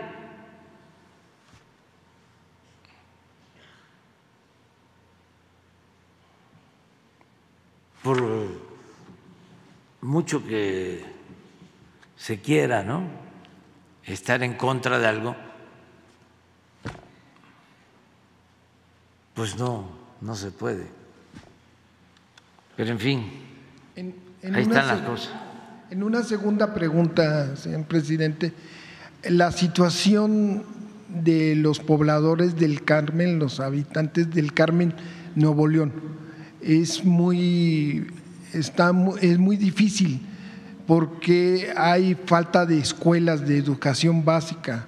En una población de 110 mil habitantes, solo hay 40 escuelas de educación básica y cuando el mínimo que están planteando los habitantes serían de 200. Entonces, tienen que ser hasta cuatro turnos en, las escuelas este, de dos horas, no hay eh, falta de aprovechamiento. Esto se dio porque el presidente municipal dio permiso a desarrolladoras para que hicieran eh, eh, este, viviendas y todo, pero sin, sin servicios de agua potable, de drenaje y, con falta de escuela, en lugar de gestionar ante la SEP de, Nuevo León o la SEP de, eh, federal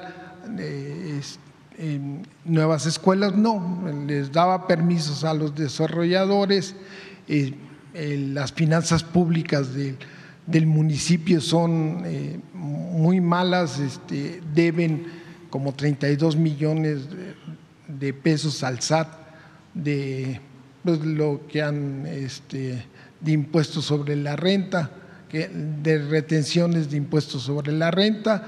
Em, el, municipio está a oscuras en la noche porque hay falta de luminarias, supuestamente se han comprado eh, equipos y luminarias, pero no se ve, las calles están llenas de baches.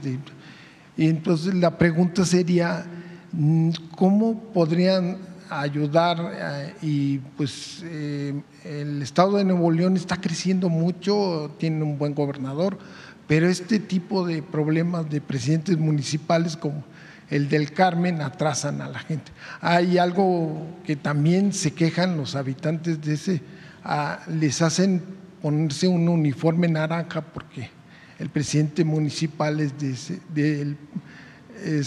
el color del partido que, él, tiene. Entonces, ¿qué podrían hacer los habitantes? Eh, ayer creo, este, pasaron que, está haciendo la SEDATU en, en, varias poblaciones de Oaxaca para pues, tener una infraestructura más deseable y, este, ¿qué, qué podrían hacer ellos para pues, este, no estar viviendo este infierno. También la policía de tránsito del municipio es, este, es un peligro, hay muchas quejas de, abuso de autoridad eh, eh, de los que pasan por ese municipio que está lleno de baches. ¿Qué, ¿Qué podrían hacer los habitantes para ya no estar sufriendo esto? y la falta de escuelas, la falta de servicios. sería. Sí, pues es eh, cosa de hablar con el gobernador, porque corresponde al Estado y ver eh, qué presupuesto tiene el municipio. A veces los castigan en el Congreso. Mm, local a los municipios, ver si tiene el presupuesto suficiente y en lo que podamos nosotros ayudar. Estamos trabajando de manera coordinada con el gobernador de Nuevo León y es muy buena la relación con él. Vamos a ver qué hacemos. Es un fenómeno que se da cuando no hay planeación en el desarrollo, cuando no se tienen o no se respetan los planes de desarrollo urbano. O sea, son las dos cosas. En muchos municipios no hay planes de desarrollo y en otros eh, hay planes de desarrollo, pero no los respetan. Entonces, eh, ¿qué pasa? Que pues eh, llega mucha población en busca de empleo, crecen mucho los municipios de las zonas industriales, de las zonas turísticas, y no hay servicios públicos, o es mucho mayor el crecimiento de la demanda que la oferta de servicios. Esto pasa en Los Cabos, pasa en Quintana Roo, en la zona turística, en Vallarta, en Nuevo León, eh, en la zona conurbada de Monterrey, eh, en las ciudades fronterizas, en Juárez, en Tijuana. Entonces, sí tiene que pensarse en un crecimiento ordenado. Ahora que estamos desarrollando todas las obras de infraestructura en el istmo, en la península de Yucatán, se están elaborando planes de desarrollo urbano y se están eh, logrando las autorizaciones de los congresos locales, de los ayuntamientos, para ordenar el crecimiento de los municipios del sureste, sobre todo en las zonas turísticas, porque si no eh, se vuelve un desarrollo urbano anárquico y sin servicios. Aquí en la Ciudad de México me tocó, siendo jefe de gobierno, ya se los expliqué en una ocasión, tomar una decisión entrando. Me acuerdo que fue un bando, así le llamaba yo, cuando entré a las decisiones que se fueron tomando para poner orden. Y esto fue el bando 2. De acuerdo a este bando, no se eh, permitió construir unidades habitacionales ni desarrollos habitacionales en 12 delegaciones de las 16 que ahora son alcaldías, porque eh, todo el centro de la ciudad, Cuauhtémoc, Miguel Hidalgo, Benito Juárez, Azcapotzalco, las cuatro delegaciones del centro, se habían despoblado y eh, la ciudad estaba creciendo hacia el oriente mucho. En los años 70, Iztapalapa tenía 500 mil habitantes y cuando llegué a la jefatura de gobierno ya tenía casi dos millones. Y Tlalpan tenía 120 mil y cuando llegué al gobierno tenía 600 mil. De ahí están los bosques y es la zona de recarga de agua y de oxígeno para la ciudad, porque todavía la Ciudad de México, la mitad es rural y la mitad estaba urbanizada, pero la Ciudad de México vive de el área rural, de Milpalta, de Xochimilco, de Tláhuac, de Tlalpan, de Miguel eh, Magdalena Contreras, de las zonas de donde todavía hay área rural y boscosa.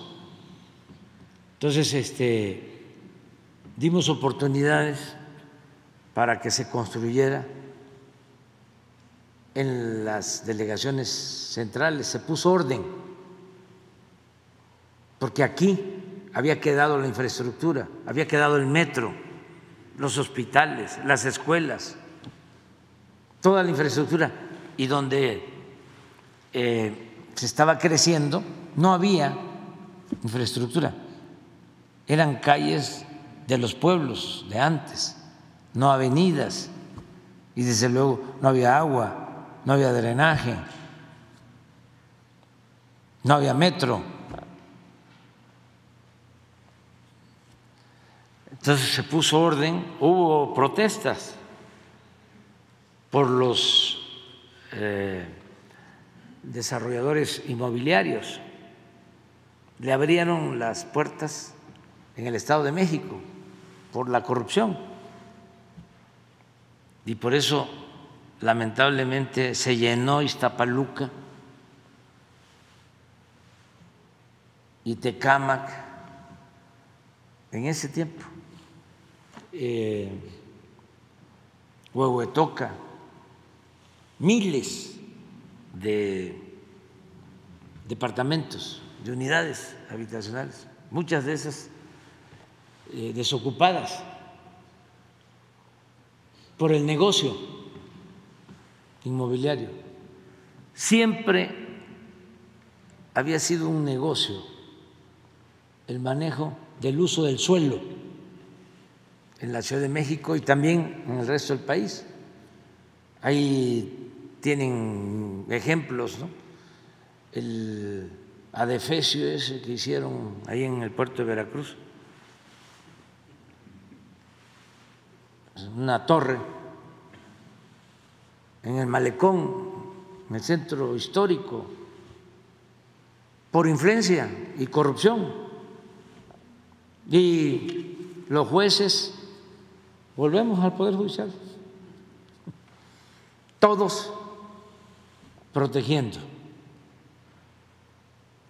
Algo que eh, va en contra de la historia, de la cultura, que significa hasta contaminación visual.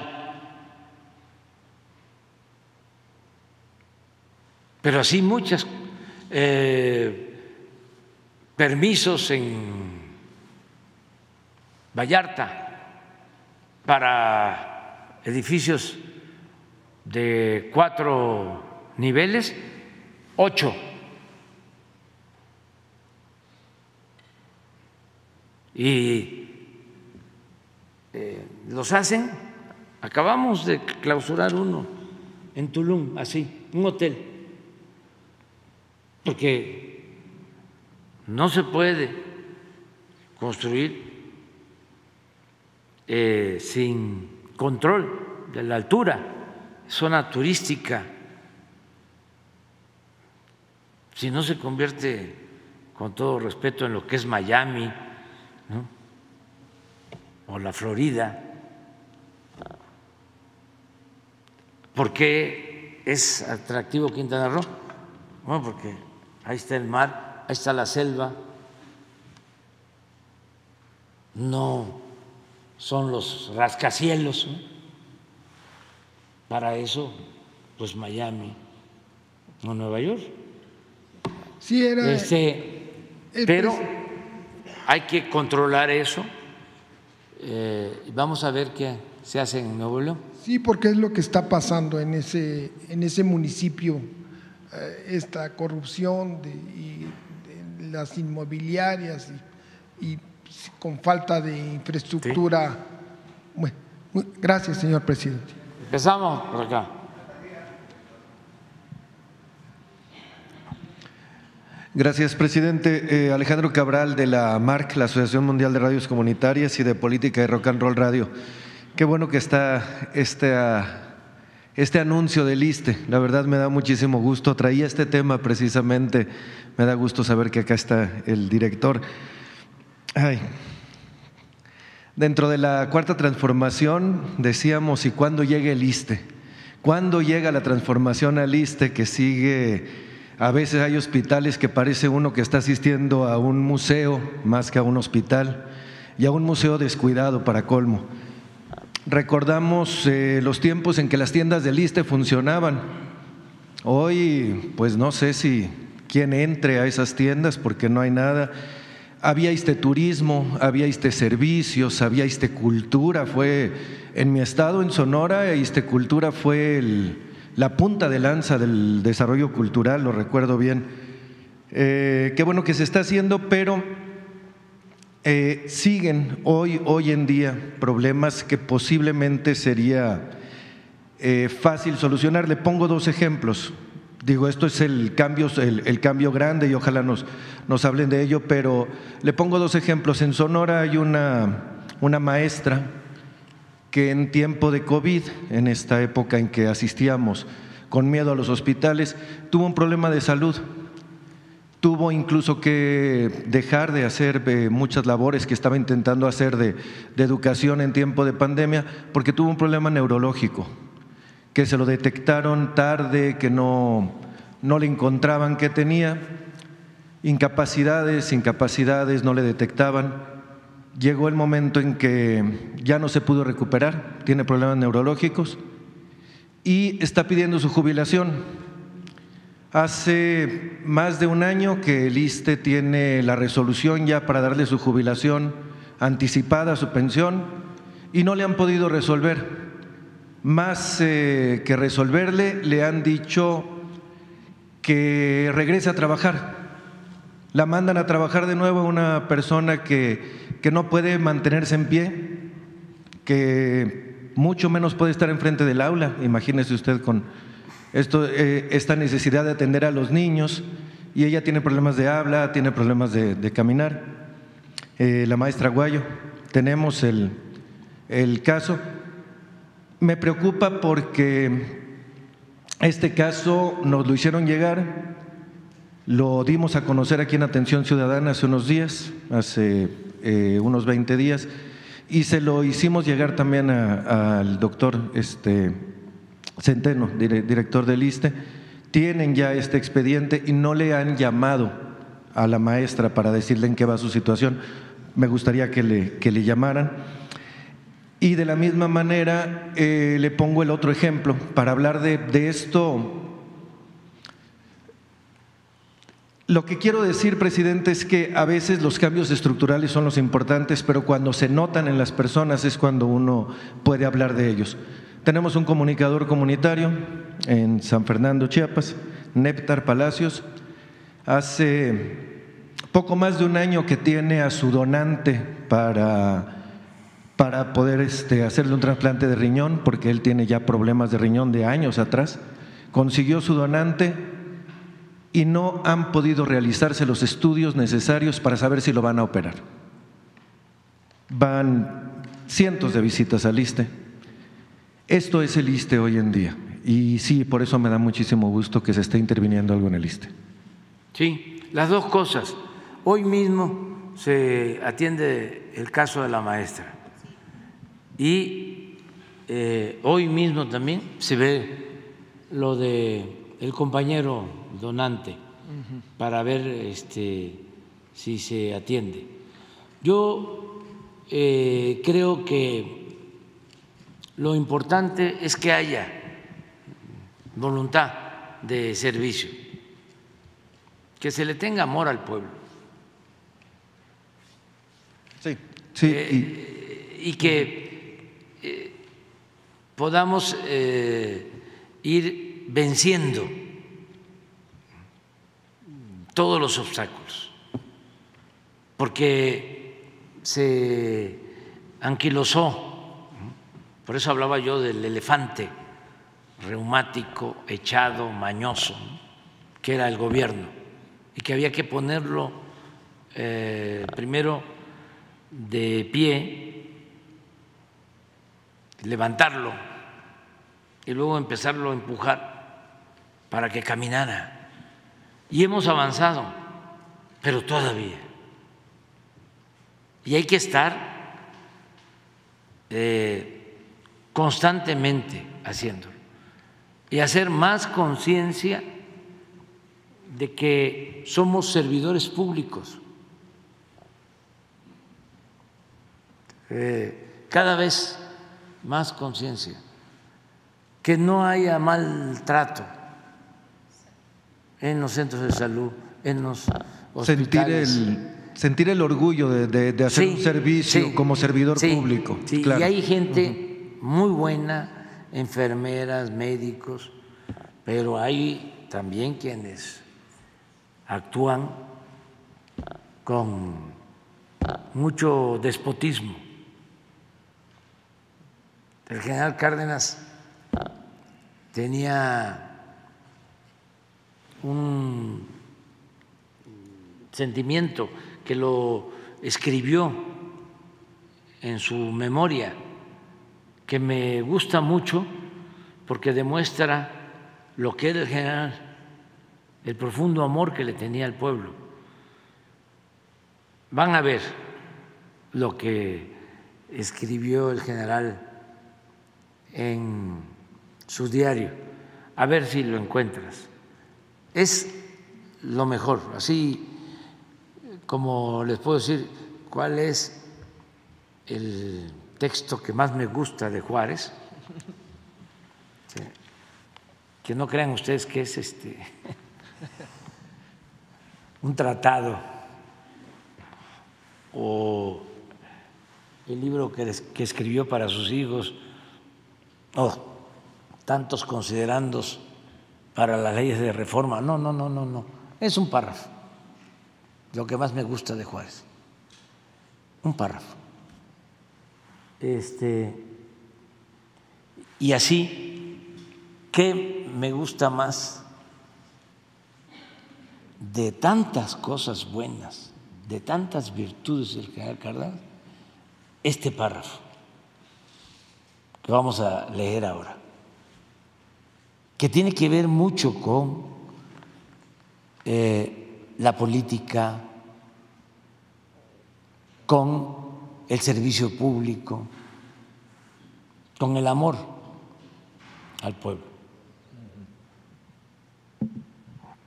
y ojalá y ¿eh? Sí.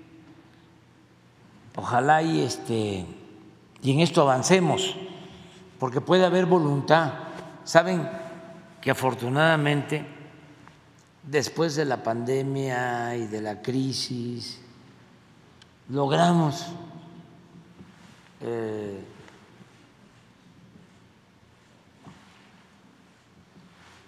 remontar el problema económico y ya tenemos crecimiento económico y no tenemos problema presupuestal, tenemos recursos para la salud, que es prioritaria, no hay límite, todo lo que se necesite para que el servicio en el ISTE sea de primera. Y lo mismo el IMSS Bienestar, atender a más de 50 millones de personas que no tienen seguridad social. Fuimos eh, precisamente con el IMSS, fuimos un orgullo mundial. la red de teatros más grande de Latinoamérica fue del Seguro Social y hoy está pues desmantelada también. Es que se esmeraron en eh, destruir todo lo que era la seguridad social. La tragedia de ABC tiene ese origen. Sí, atraviesa por ahí. Porque antes las guarderías las manejaba el Seguro Social. Y, después eran fueron negocio. Muy buenas guarderías. Y estos, ¿no? Eh, ambiciosos enfermos de ambición al dinero empezaron a subrogar, a subcontratar servicios. El daño causado por las privatizaciones fue tremendo. Lo mismo en el ISTE. Privatizaron todo. Pero si vamos al terreno educativo, lo mismo. Si vamos a lo energético, fue un milagro que no hayan acabado con Pemex y con la Comisión Federal de Electricidad. Las comunicaciones, privatización de aeropuertos, construidos con dinero del pueblo y entregados en concesión a particulares. Los ferrocarriles, construidos con dinero del pueblo y entregados en concesión a particulares. Los puertos, todo.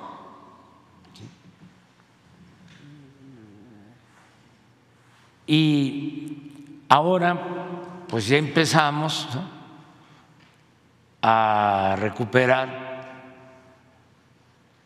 eh, lo público pero sí afectó mucho la mentalidad tecnocrática, porque no solo fue el nuevo modelo económico o el nuevo modelo de política económica, sino fue también el adoctrinamiento de que lo privado era mejor que lo público. y eso caló profundo. Imagínense las universidades en casi todas las disciplinas dejó de tomarse en cuenta lo social, lo cívico, lo colectivo. Todo se enfocó a lo individual, a lo material. Bueno, si por eso quitaron el civismo y la filosofía y querían eh, que se acabara la historia, fue un verdadero retroceso. Entonces, eh, recuperar los ideales de la Revolución Mexicana. ¿Por qué hablo de la Revolución Mexicana? Porque es la primera revolución social del mundo. Recuperar los ideales de la Constitución de 1917 es la constitución social más avanzada del mundo. Y todo eso lo eh, desmontaron. O sea, se propusieron acabar con el estado de bienestar, con la propiedad social, con la protección a los pobres. Haciendo a un lado la responsabilidad que tenía el Estado y dejando todo al mercado. Todo esto que estamos hablando de la urbanización, pues era eh, el que no hubiese ninguna reglamentación, dejar todo al mercado, sin que el Estado pusiera orden y mucho menos que el Estado se metiera a, eh, a la construcción.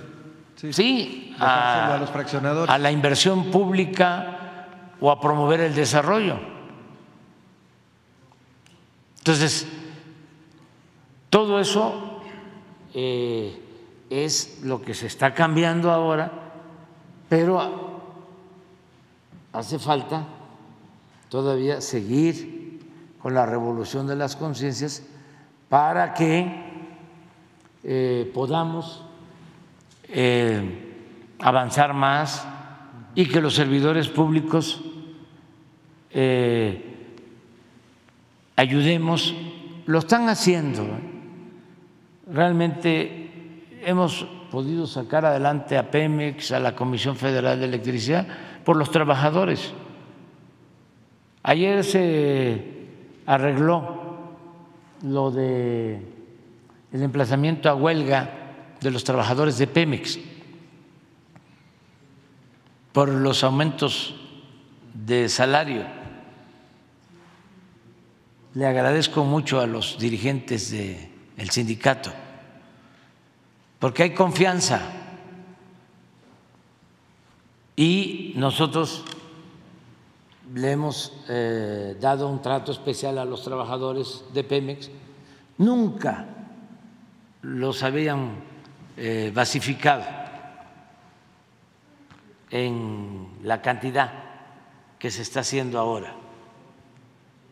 Y lo mismo con los trabajadores de la Comisión Federal de Electricidad.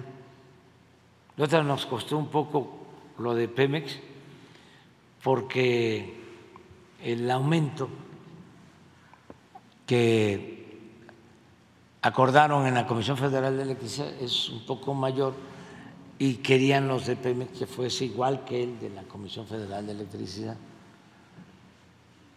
Se llegó a un acuerdo también favorable para los trabajadores petroleros.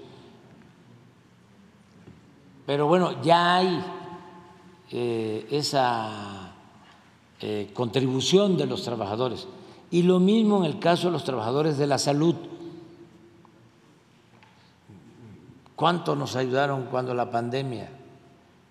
Ahora, muchos de los que estamos basificando, ¿cuántos eh, hemos basificado? Por ejemplo, en el caso del Seguro Social? en el tiempo que llevamos. Del régimen ordinario, más de 30 mil. Del régimen ordinario, 30 mil. ¿Y IMSS Bienestar? Llevamos 10 mil en estos. En este, o sea, serían 40 mil. Sí, y van a ser 40 mil más de IMSS Bienestar este año. Sí. Yo me comprometí a basificar, me acuerdo bien, 80 mil.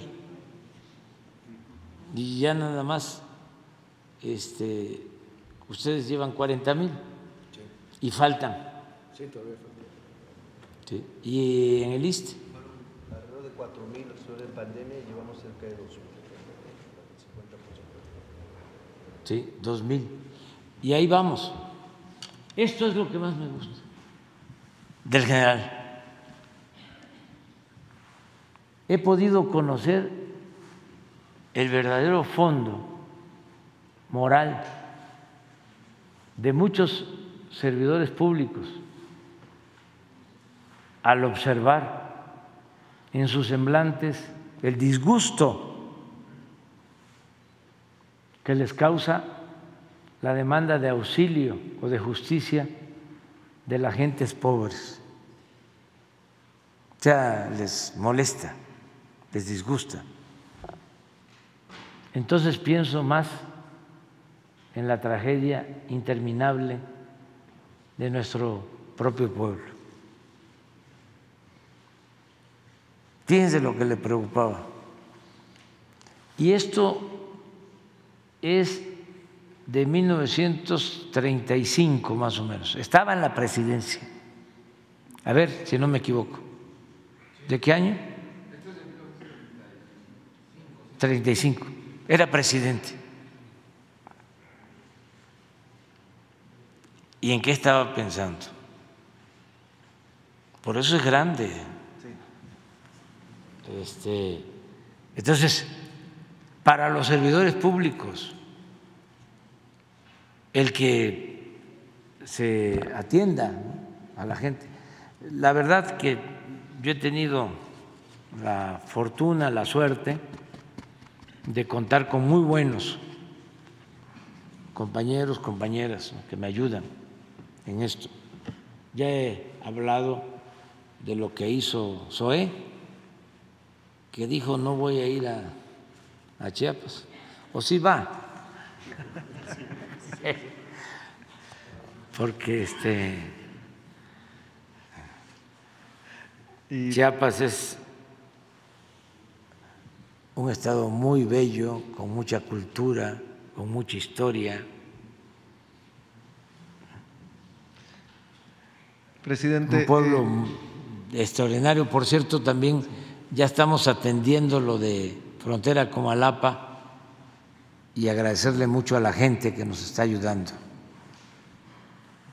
Eh, por otro lado, eh, en estos días, digo, en estas épocas, imposible no hablar de Ayotzinapa y en estos días más. Se ha avanzado mucho, no tanto como se quisiera, usted mismo lo ha dicho que es uno de sus grandes pendientes, algo que, que terminará sacando, pero que le ha costado trabajo. Eh, el GIEI, los eh, familiares, eh, muchas personas dicen que en donde se atora esto es en los militares. Usted ha dicho que no es así, que hay militares presos, pero hay algo que se ha cuestionado y que yo le quisiera preguntar su, su punto de vista. los mandos militares. El ejército estuvo enterado de muchas cosas, alguien dio órdenes o alguien permitió cosas. ¿Por qué es tan difícil a pesar de una orden presidencial, saber qué pasó en esa noche que es tan cercana. De repente se me figura que estamos intentando rascar en el 68 con toda la pérdida de documentos y no es tan antiguo ni es tan ajeno. Muchos incluso siguen o activos o muy cerca y podrían decir cosas. ¿Por qué ha sido tan difícil encontrar la verdad dentro del ejército? Bueno, Estamos eh, haciendo una investigación a fondo, seria, eh, vamos avanzando. Se cometió el error de ocultar la verdad y de desaparecer pruebas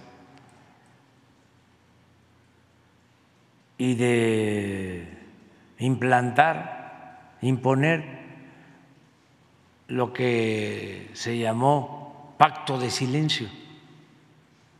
Entonces, todo eso lo estamos enfrentando y hemos avanzado bastante.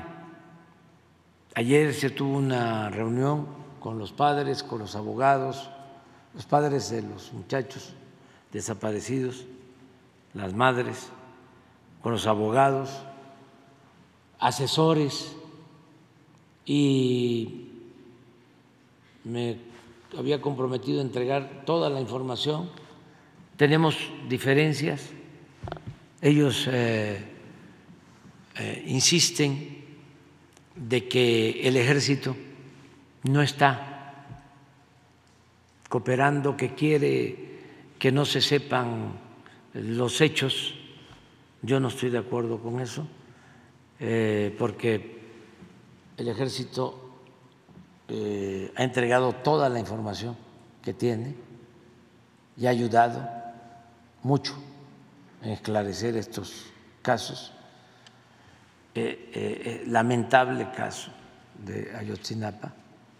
Hoy vamos a entregar, porque ellos no quisieron recibir el informe ayer, nosotros queremos que se conozca el informe, porque me entregaron un escrito pidiéndome información, eh, sobre todo de documentos que supuestamente el ejército no ha entregado.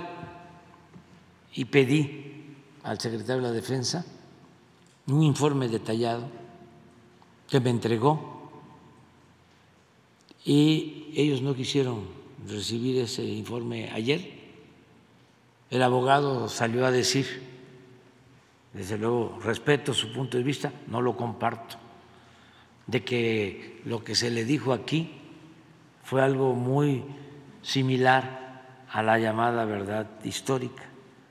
Creo que eh, eh, exageró o se confundió, porque nosotros tenemos principios, tenemos ideales y hablamos con la verdad. Entonces, como no quisieron recibir el informe, porque es una carta mía que quiero que se conozca, es más, ponla, ¿no? La carta. Más el informe de la Secretaría de la Defensa sobre los documentos que ellos sostienen que no ha querido entregar la Secretaría de la Defensa, más todas las grabaciones o textos que entregó el gobierno de Estados Unidos y una relatoría del trabajo que está haciendo la Fiscalía Especial. Y todo esto lo vamos a subir, que me llamó la atención también, ¿por qué no lo recibieron? Y a mí me interesa que las madres, los padres conozcan todos los documentos, porque no le tengo mucha confianza a los intermediarios, con todo respeto. Sí, ya lo dije ahora, y no comparto ese punto de vista. Es que no lo escuchó él. Este, pero este, esta es la carta de ayer. Dice, de conformidad con la reunión que sostuvimos con ustedes, madres y padres de familia de los jóvenes desaparecidos de la normal de Ayotzinapa, con la presencia de sus abogados y asesores. Y en respuesta a su solicitud del día 20 de septiembre, les comunico lo siguiente. Uno, hoy se les entregará un informe que pedía al general Luis Crescencio Sandoval González, secretario de la Defensa Nacional, sobre los documentos que ustedes están solicitando En dicho informe se explica cuántas fojas y expedientes han sido entregados. Asimismo, se reitera el compromiso de continuar la búsqueda de otros escritos para no dejar ninguna duda sobre el manejo transparente y el recto proceder de esta institución del Estado mexicano. Pero les estoy anexando el informe del secretario de la Defensa, que va a estar ya eh, disponible eh, en la página del gobierno, abierto a todos. Espérate. Este es que Radio Fórmula quiere noticias rápidas, pero para que no haya distorsiones, no haya manipulación, porque ahí en Radio Fórmula manipulan mucho con todo respeto. No tú, ¿eh? sino los conductores por instrucciones de los directivos. Y no digo mentiras. ¿eh?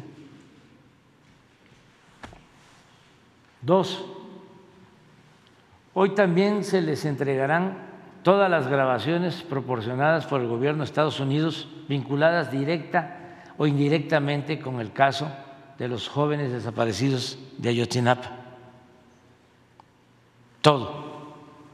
Esto va a estar también disponible, público. ¿Las grabaciones? Sí. Son. ¿Cómo son? Mensajes. lo que mandaron, pues, todo. Sí, lo que mandaron. Los padres dicen que ellos ya tienen esa información, presidente. ¿Cómo? Los padres dicen que ellos ya tienen esa información. Ah, pues de todas maneras, para que tengamos todos la información. Tres, considero de especial interés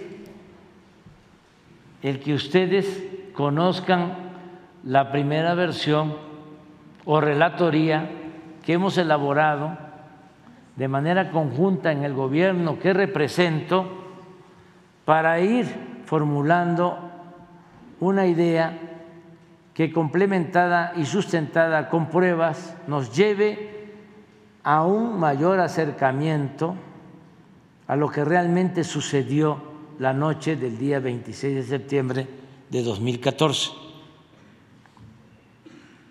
y los días posteriores. Por supuesto, dicha versión se aleja de la llamada verdad histórica, que es lo que dijo el abogado, que lo, que está aquí en la relatoría es eh, eh, muy cercana a la versión de la verdad histórica. Entonces, ustedes van a leer la verdad histórica, seguramente está y van a conocer la relatoría que nosotros presentamos ayer. Y ustedes, todos, van a tener elementos para eh, tener un criterio. Lo que no queremos es ocultar ninguna información, porque si no, se cae en la manipulación.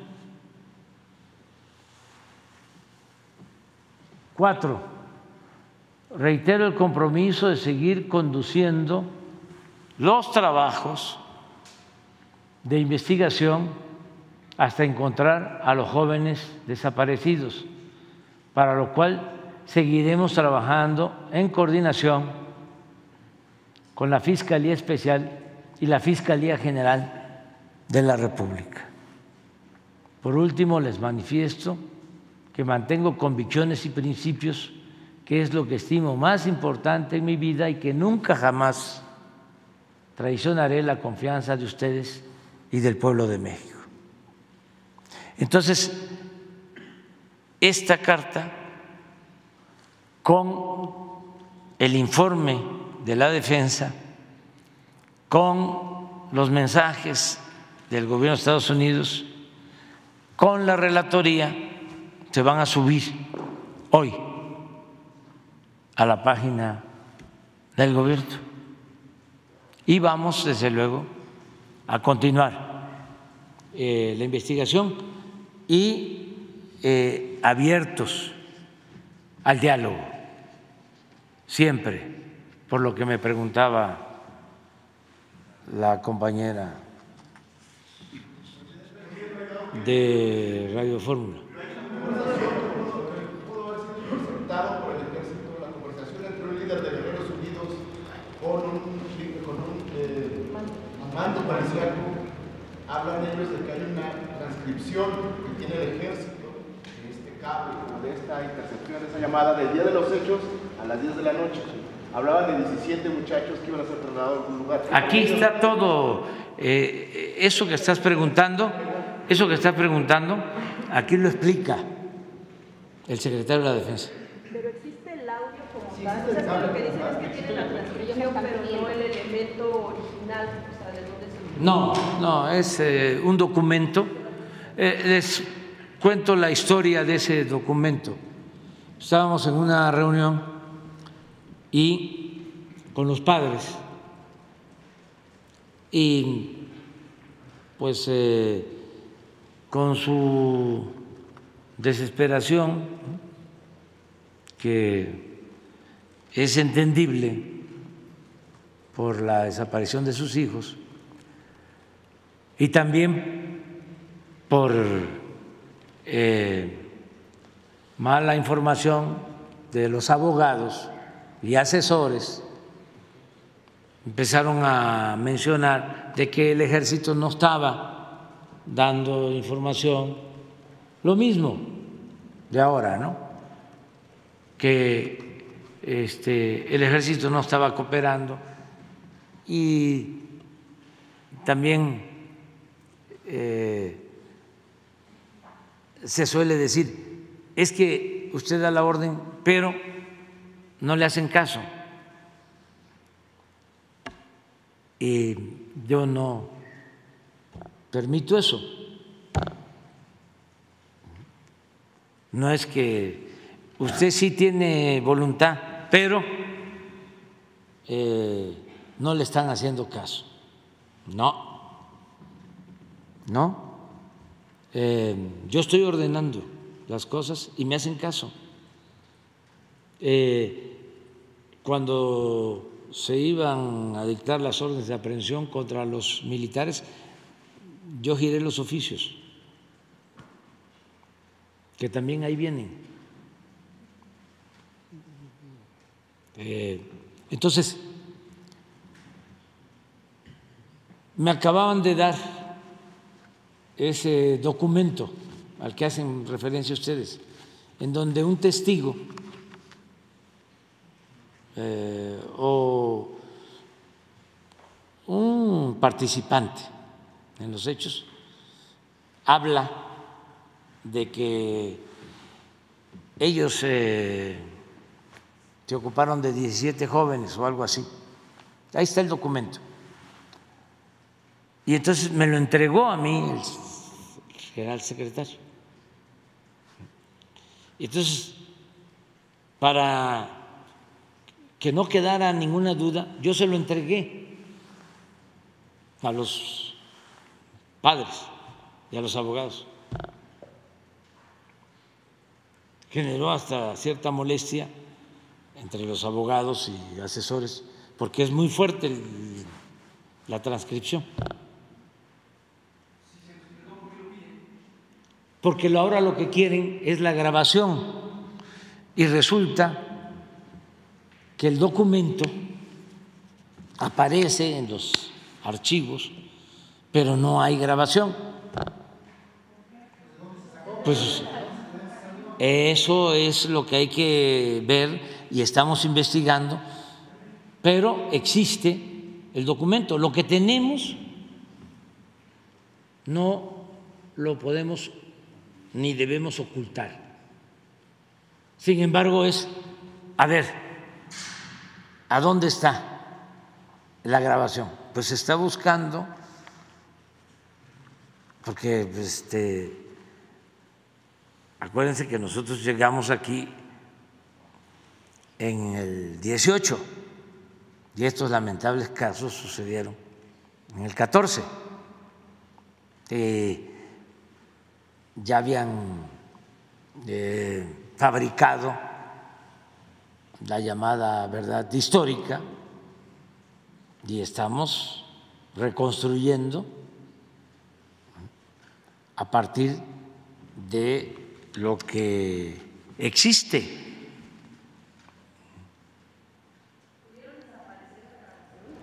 No puedo este, eh, sostener nada Nada más es decir que todo lo que hay se ha entregado.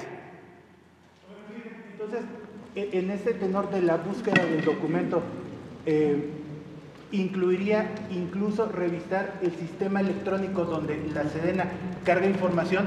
¿Por qué se lo pregunto? Porque algunos de los testimonios y de hecho seguimientos que hicieron ese día la, la Sedena no hubo un soporte en papel, incluso eh, soldados y, comandantes dijeron, no hubo soporte en papel, todo se cargó al sistema electrónico de la defensa, no recuerdo el nombre, también se revisaría eso porque... Todo, es que no hay ningún problema, pero además les voy a decir eh, otras cosas.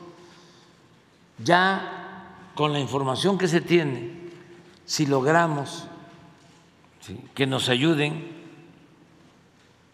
los que están detenidos o quienes están en libertad, podemos lograr lo más importante, encontrar a los muchachos. Porque ahora todo eh, parece estar enfocado a culpar al ejército de que no ha dado información, cuando lo que tenemos que tener como prioridad es encontrar a los muchachos. Y la información que ya se tiene y la que podemos obtener en estos tiempos nos pueden conducir a eso. No es eh, culpar por culpar,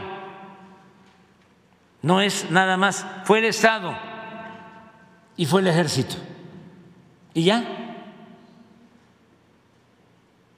No, vamos a conocer la verdad, lo que sucedió. Yo no voy a mentir, ni vamos a fabricar eh, algo que no sea cierto. y vamos a actuar con rectitud. Y no somos iguales. Y estoy también muy consciente que no por los padres, pero sí nuestros adversarios, porque pues así son estas cosas, quisieran que nosotros fracasáramos como en otras cosas, para tener motivos y eh, cuestionar nuestro gobierno. Estoy consciente de eso. Todos los medios de información, con honrosas excepciones. Y Claudia Q. González y todos, ahora se volvieron ya defensores de derechos humanos. Y las llamadas organizaciones no gubernamentales, los que llamaban a no votar por nosotros, los de la ONU, los de la OEA, etcétera, etcétera, etcétera, etcétera. pero nosotros vamos a seguir actuando con rectitud y con humanismo. Pues también se está este, buscando que lo envíen. Le he escrito dos cartas a dos primeros ministros de Israel y que sí, que van a ayudar, que van a cooperar, pero son intereses, porque eh, están protegiéndolo y es muy lamentable que no se avance en este caso, cuando este señor participó en actos de tortura y no puede el gobierno de Israel protegerlo. Ningún gobierno puede proteger a un torturador, y mucho menos Israel.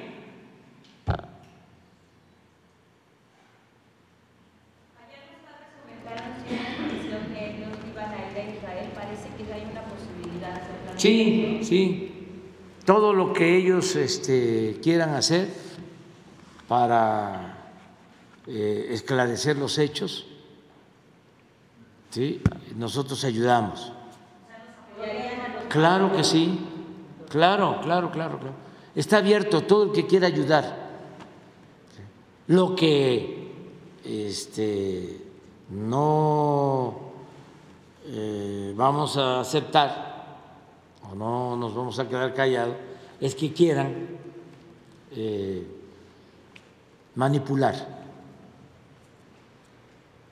estos lamentables hechos. Y aunque sea el abogado y sea el GEI o el PRO, cualquier organismo, porque por encima de todo debe estar la verdad. La verdad es la que nos va a hacer libres. Entonces, no porque son expertos en derechos humanos de la OEA o de la ONU, ya fue hasta de la OEA de Derechos Humanos este farsante que es ahora senador,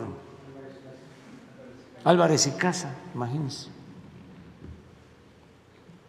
Con todo respeto al señor Kissinger, Kissinger, lo nombraron Premio Nobel de la Paz.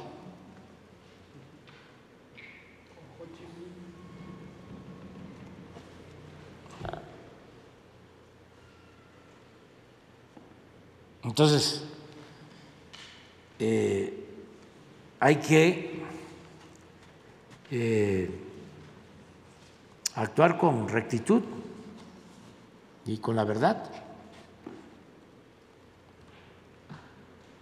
Y la verdad siempre, siempre se abre paso y llega hasta el último rincón. No se puede tapar el sol con un dedo. Entonces, eso es lo que quería también comentarle. Por eso, toda la información transparente. Y me llamó mucho la atención que por qué no la aceptaron. Si no les estamos este, cerrando el caso no es un carpetazo, es un expediente abierto, es un informe de cómo vamos y tenemos el compromiso de avanzar hasta conocer la verdad y encontrar a los jóvenes. ¿Mande? Faltaba información, por eso no lo recibían, que faltaba mucha información. Pues es la que tenemos hasta ahora, no hay más. Si ellos consideran que eh, existe información que la estamos eh, ocultando, yo les digo, no es cierto. Así de claro. Claro que este, convencer al Reforma y a Radio Fórmula y a Lore de Mola etcétera, etcétera, etcétera, etcétera, etcétera, etcétera, y al New York Times. La está llamando a comparecer a, a Encinas, a Omar dos personas de... ¿Quién? La los de, la defensa, de, la los, defensa de, los... de los presos, de las personas presas de la CDN. Ese es un asunto de los abogados, es un asunto que tiene que ver con los juicios de los que investigaron el caso? No, no, hay diferencias al interior porque es normal. Y se expresaron cuando me entregaron el primer informe en Cinas y di la orden de que se procediera, que se hablara con la Fiscalía para eh, obtener las órdenes de aprehensión y nos dimos cuenta de que quienes estaban manejando todo este asunto, la Fiscalía Especial, incluso se molestaron hasta los del GIES, ¿cómo es? Sí, los asesores se molestaron y se fueron. Me llegó a decir una señora en una reunión en donde este, les expliqué por qué actuábamos como lo estábamos haciendo, que por qué no habíamos esperado 90 días. Digo, no, señora, si esperamos 90 días, no se detiene a nadie.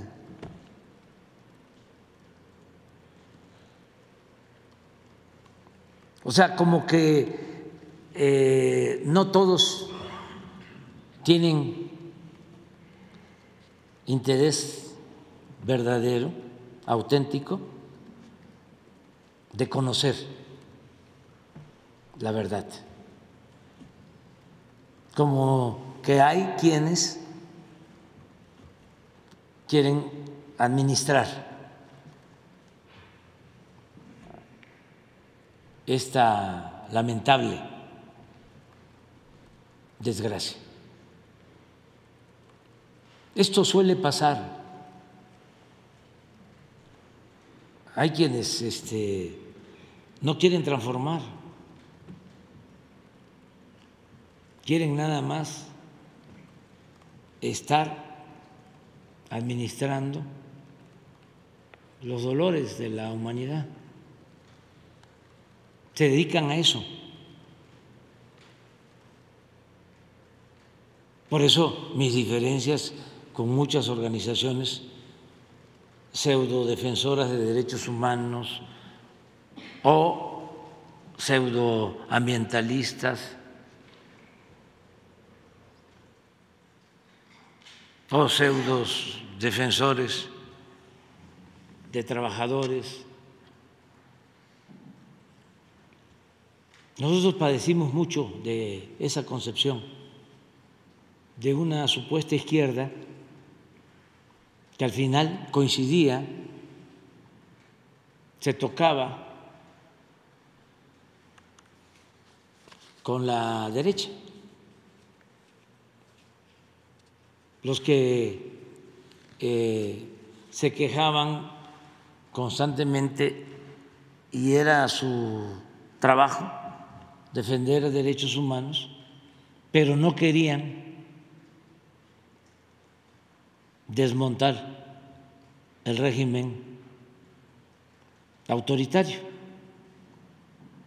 no querían la transformación. Entonces, por eso llamaban a no votar y a decir que todos éramos iguales.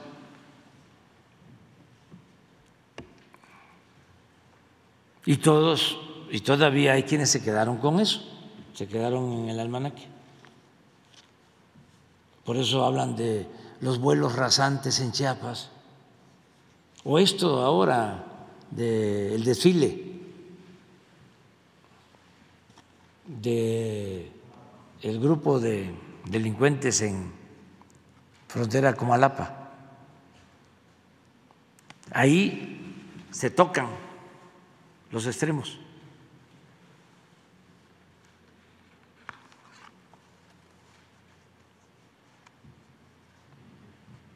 Pero nosotros nunca dejamos de luchar por la transformación. ¿Y qué es lo que nosotros sosteníamos? De que si se transformaba al país y se hacía a un lado al Estado autoritario, no iba a haber violaciones de derechos humanos. O el Estado no iba a ser el principal violador de los derechos humanos. Luego entonces, lo más importante era lograr la transformación y hacer a un lado al Estado autoritario. ¿Qué fue lo que produjo lo de Ayotzinapa? El autoritarismo del Estado.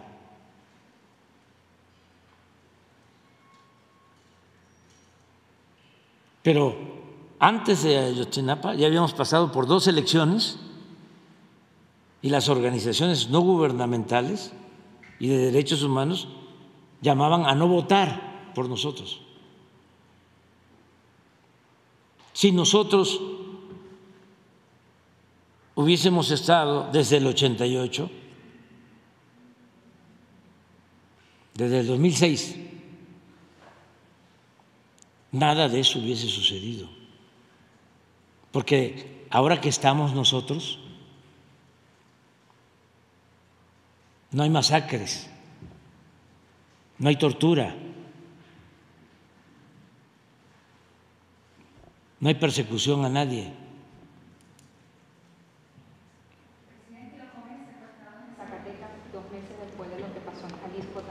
Sí, eh, fue ayer y lo estamos viendo, estamos buscando eso.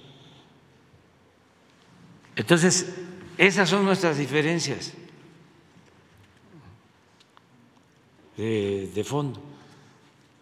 Por eso me gustó mucho que aquí tuvimos un debate muy bueno con, eh, ¿cómo se llama? No, no, no, no, no, no. Con una gente bien intencionada, eh, de rompeviento. ¿Eh? Ernesto Ledesma, con lo de Chiapas. Y yo este, le cuestioné de que lo de Chiapas era una cuestión muy eh, especial, que no era una cuestión generalizada. Discutimos sobre eso, debatimos en buenos términos. Y el señor que fue procurador de Salinas, no, no fue procurador de Salinas. No, no. No, el que fue de, del trabajo. Sí, no sé si Lechuga o Javier Lozano, a ver si, si, pones el, el, Twitter de, de Desma. Este, lo usa él a Ledesma y dice, Lechuga, lo usa Morales Lechuga, que fue procurador de Salinas, y dice que Ledesma ya me lo había advertido, pero que yo no aceptaba. Pues claro que no acepto y sigo sin aceptar. Pero Lechuga utiliza a, a Ledesma y Ledesma le responde van a ver lo que le respondió. Me gustó mucho de parte de Ledesma, porque sí hay muchos que de buena fe, defensores auténticos de derechos humanos, no con la carga ideológica, sin proponérselo, ayudan a los más siniestros del conservadurismo. O sea, coinciden. Esto lo he padecido por mucho tiempo. Bueno, estaba don Julio Scherer que según Carlos Fuentes y yo eh, lo suscribo, fue pues el Francisco Sarco del siglo XX. Todavía estaba eh, de director de la revista El Proceso. Y en el 2006 me dedicaron en el proceso, toda una revista en contra en los momentos más difíciles, cuando estaba en su apogeo la guerra sucia. Y claro que tenemos diferencias, este, porque son enfoques distintos. Con los sacerdotes progresistas, claro que tengo diferencias, porque se dedicaron durante mucho tiempo a puro análisis de la realidad y a mí me tocaba decirles, vénganse. Me acuerdo que una vez le pedí al obispo Vera que me acompañara en una manifestación para que no se privatizara el petróleo y me dijo que no.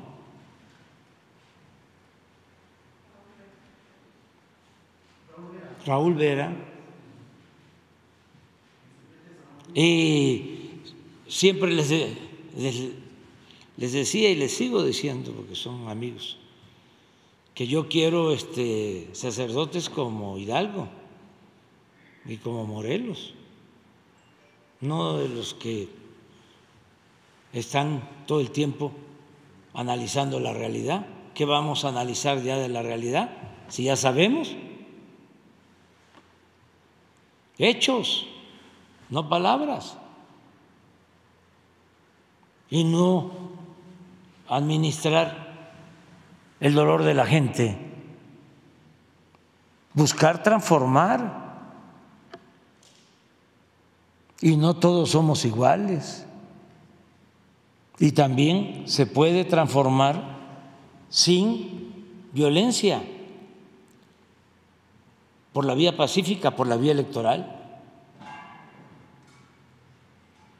Eso es lo que nos dejó como legado Salvador Allende, entre otras cosas. En ese entonces se pensaba de que una transformación solo se podía hacer con las armas. Y Allende ofreció su vida para acreditar de que es posible la transformación por la vía pacífica, por la vía electoral. Y esa es la vía que nosotros escogimos. Y entiendo pues que haya quienes no compartan este punto de vista, pero lo vamos a seguir sosteniendo. Ya ven cómo somos de perseverantes. Ah, miren lo que dice Morales Lechuga. Qué kafkiano que el procurador. Ah, no. Este es lo que dice Morales Este video expone la necedad y terquedad de un presidente mentiroso y corrupto Fíjense, Morales Lechuga, finísima persona, que prefiere ignorar cómo se desmorona el país, el procurador de Salinas. ¿eh?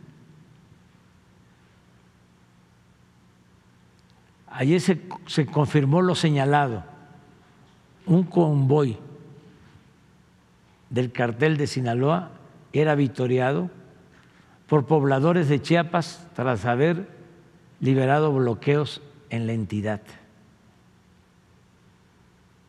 AMLO niega la realidad de la violencia y le falta el respeto a periodista afín a la 4T. Y miren lo que contesta Ernesto, para que vean que sí hay buenos periodistas con los que eh, difiero, ¿eh? porque Juárez eh, tenía diferencias con Sarco. Y en una ocasión Juárez salió a decir, reconozco mucho al señor Sarco, pero yo tengo mi criterio y no comparto lo que está ahora escribiendo. Creo que era un artículo acerca del asesinato de Comonfort. Pero yo tengo diferencias en la jornada, ¿eh? Hay veces que me doy cuenta quién es el que hizo el periódico de la jornada. Tengo diferencias. Veo las ocho columnas. Ahora, con lo de Chiapas. Pero pues es normal. Pero ni modo que los periodistas de la jornada sean como Morales Lechuga, no tampoco. O los periodistas de la jornada sean como lo de Mola, ¿no? o como otros. Pero miren, Ernesto, Qué kafkiano que el ex procurador de Carlos Salinas de Gortari ya saben lo que pasó cuando Salinas, ¿verdad? En materia de violencia.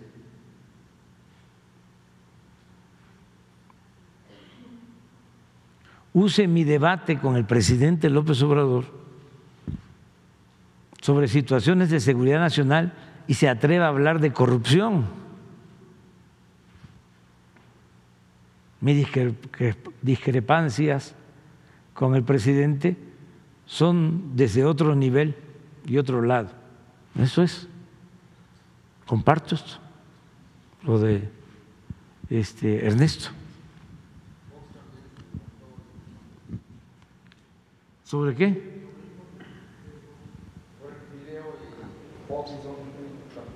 Sí. Ah, Fox, a ver, ponga Fox. Es que es interesantísimo. Y es... Eh, sí. Ernesto Ledesma, ¿qué ejemplo has dado a los mexicanos serio, profesional y valiente? Además con datos. haciéndole la barba a Ernesto, ¿no? Para que este, me ataque a mí.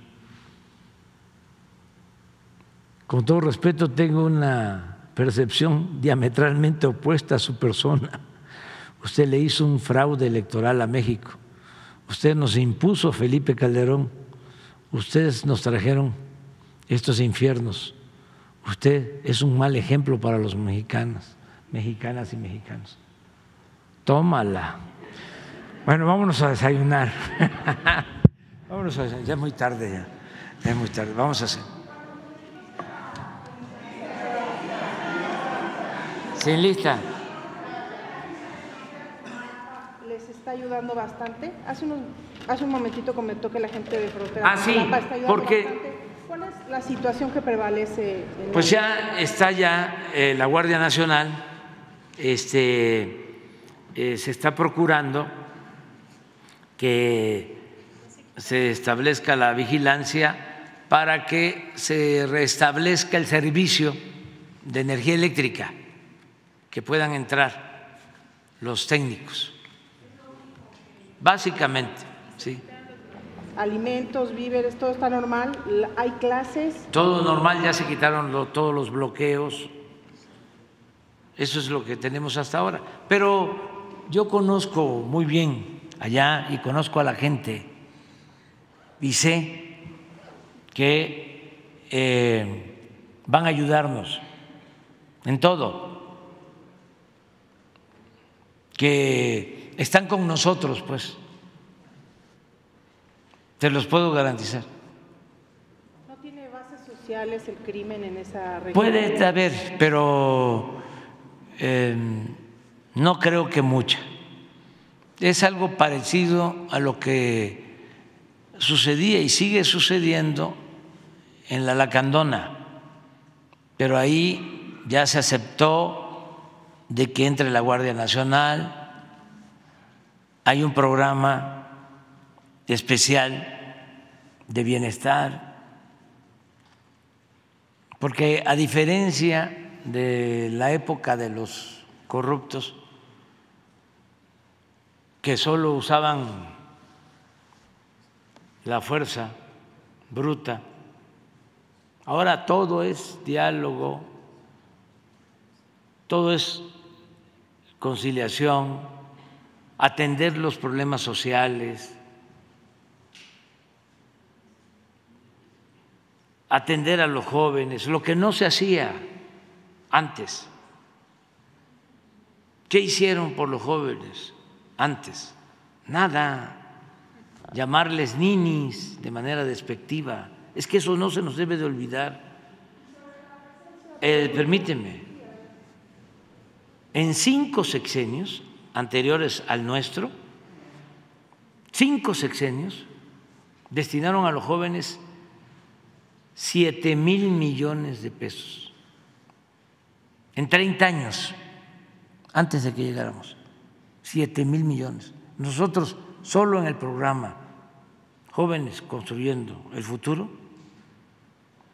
más de 100 mil millones de pesos. Y lo mismo puedo eh, informarles sobre las becas. Entonces, no es lo mismo. Por eso la gente nos apoya. Porque cuando volteaban a ver al pueblo, a ver, era tema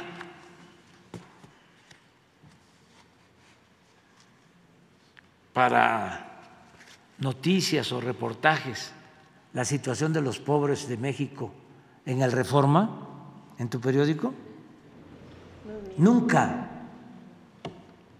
Yo recuerdo que caminé en el éxodo por la democracia de Tabasco a México pidiendo justicia, que nos respetaran triunfos electorales en Tabasco en el 90, 91, 94. Nunca el reforma. Por eso le tengo eh, mucho respeto a la jornada. Fueron los únicos que cubrían.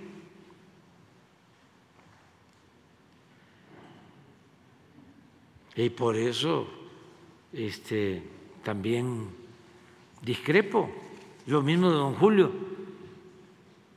Les cuento una intimidad. Decía que eh, yo era su hermano y él era mi hermano y mi maestro. Nos queríamos mucho, mucho, mucho. Y sin embargo, tenía yo diferencias con la línea editorial, porque proceso en sus mejores momentos se dedicaba solo a la denuncia y no le importaba que las cosas realmente cambiaran. Y él decía, y es muy respetable, que una cosa es ser periodista y otra cosa es ser político. En efecto. Y por eso teníamos diferencias, porque a mí lo que me interesaba era cambiar la realidad de opresión, de injusticias, de corrupción que imperaba en el país, no solo denunciar la corrupción. Son cuestiones distintas. Por eso hablábamos también de los sacerdotes progresistas. A ver, el análisis de la realidad, talleres, los más avanzados, porque los no tan avanzados, pero también preocupados por lo humano, llamaban a los retiros espirituales. Pues yo respeto todo eso, retiro espiritual, análisis de la realidad. Pero aparte de eso, yo he aprendido que la política es pensamiento y es acción. Son las dos cosas. Y en estos tiempos, lo más importante es la acción. ¿Para qué tanto pensamiento? Si ya sabemos lo que hay que hacer. ¿Qué le dijo Hidalgo a Morelos hablando de curas rebeldes cuando se encontraron en Charo, Michoacán? Hay el debate en dónde fue el encuentro, pero no me voy a meter sobre eso. ¿Saben cuánto tiempo hablaron? Como tres minutos. ¿Y qué le dijo Hidalgo a Morelos? Vete al sur. Y ya Morelos sabía lo que tenía que hacer. No es, a ver, vamos a analizar la realidad.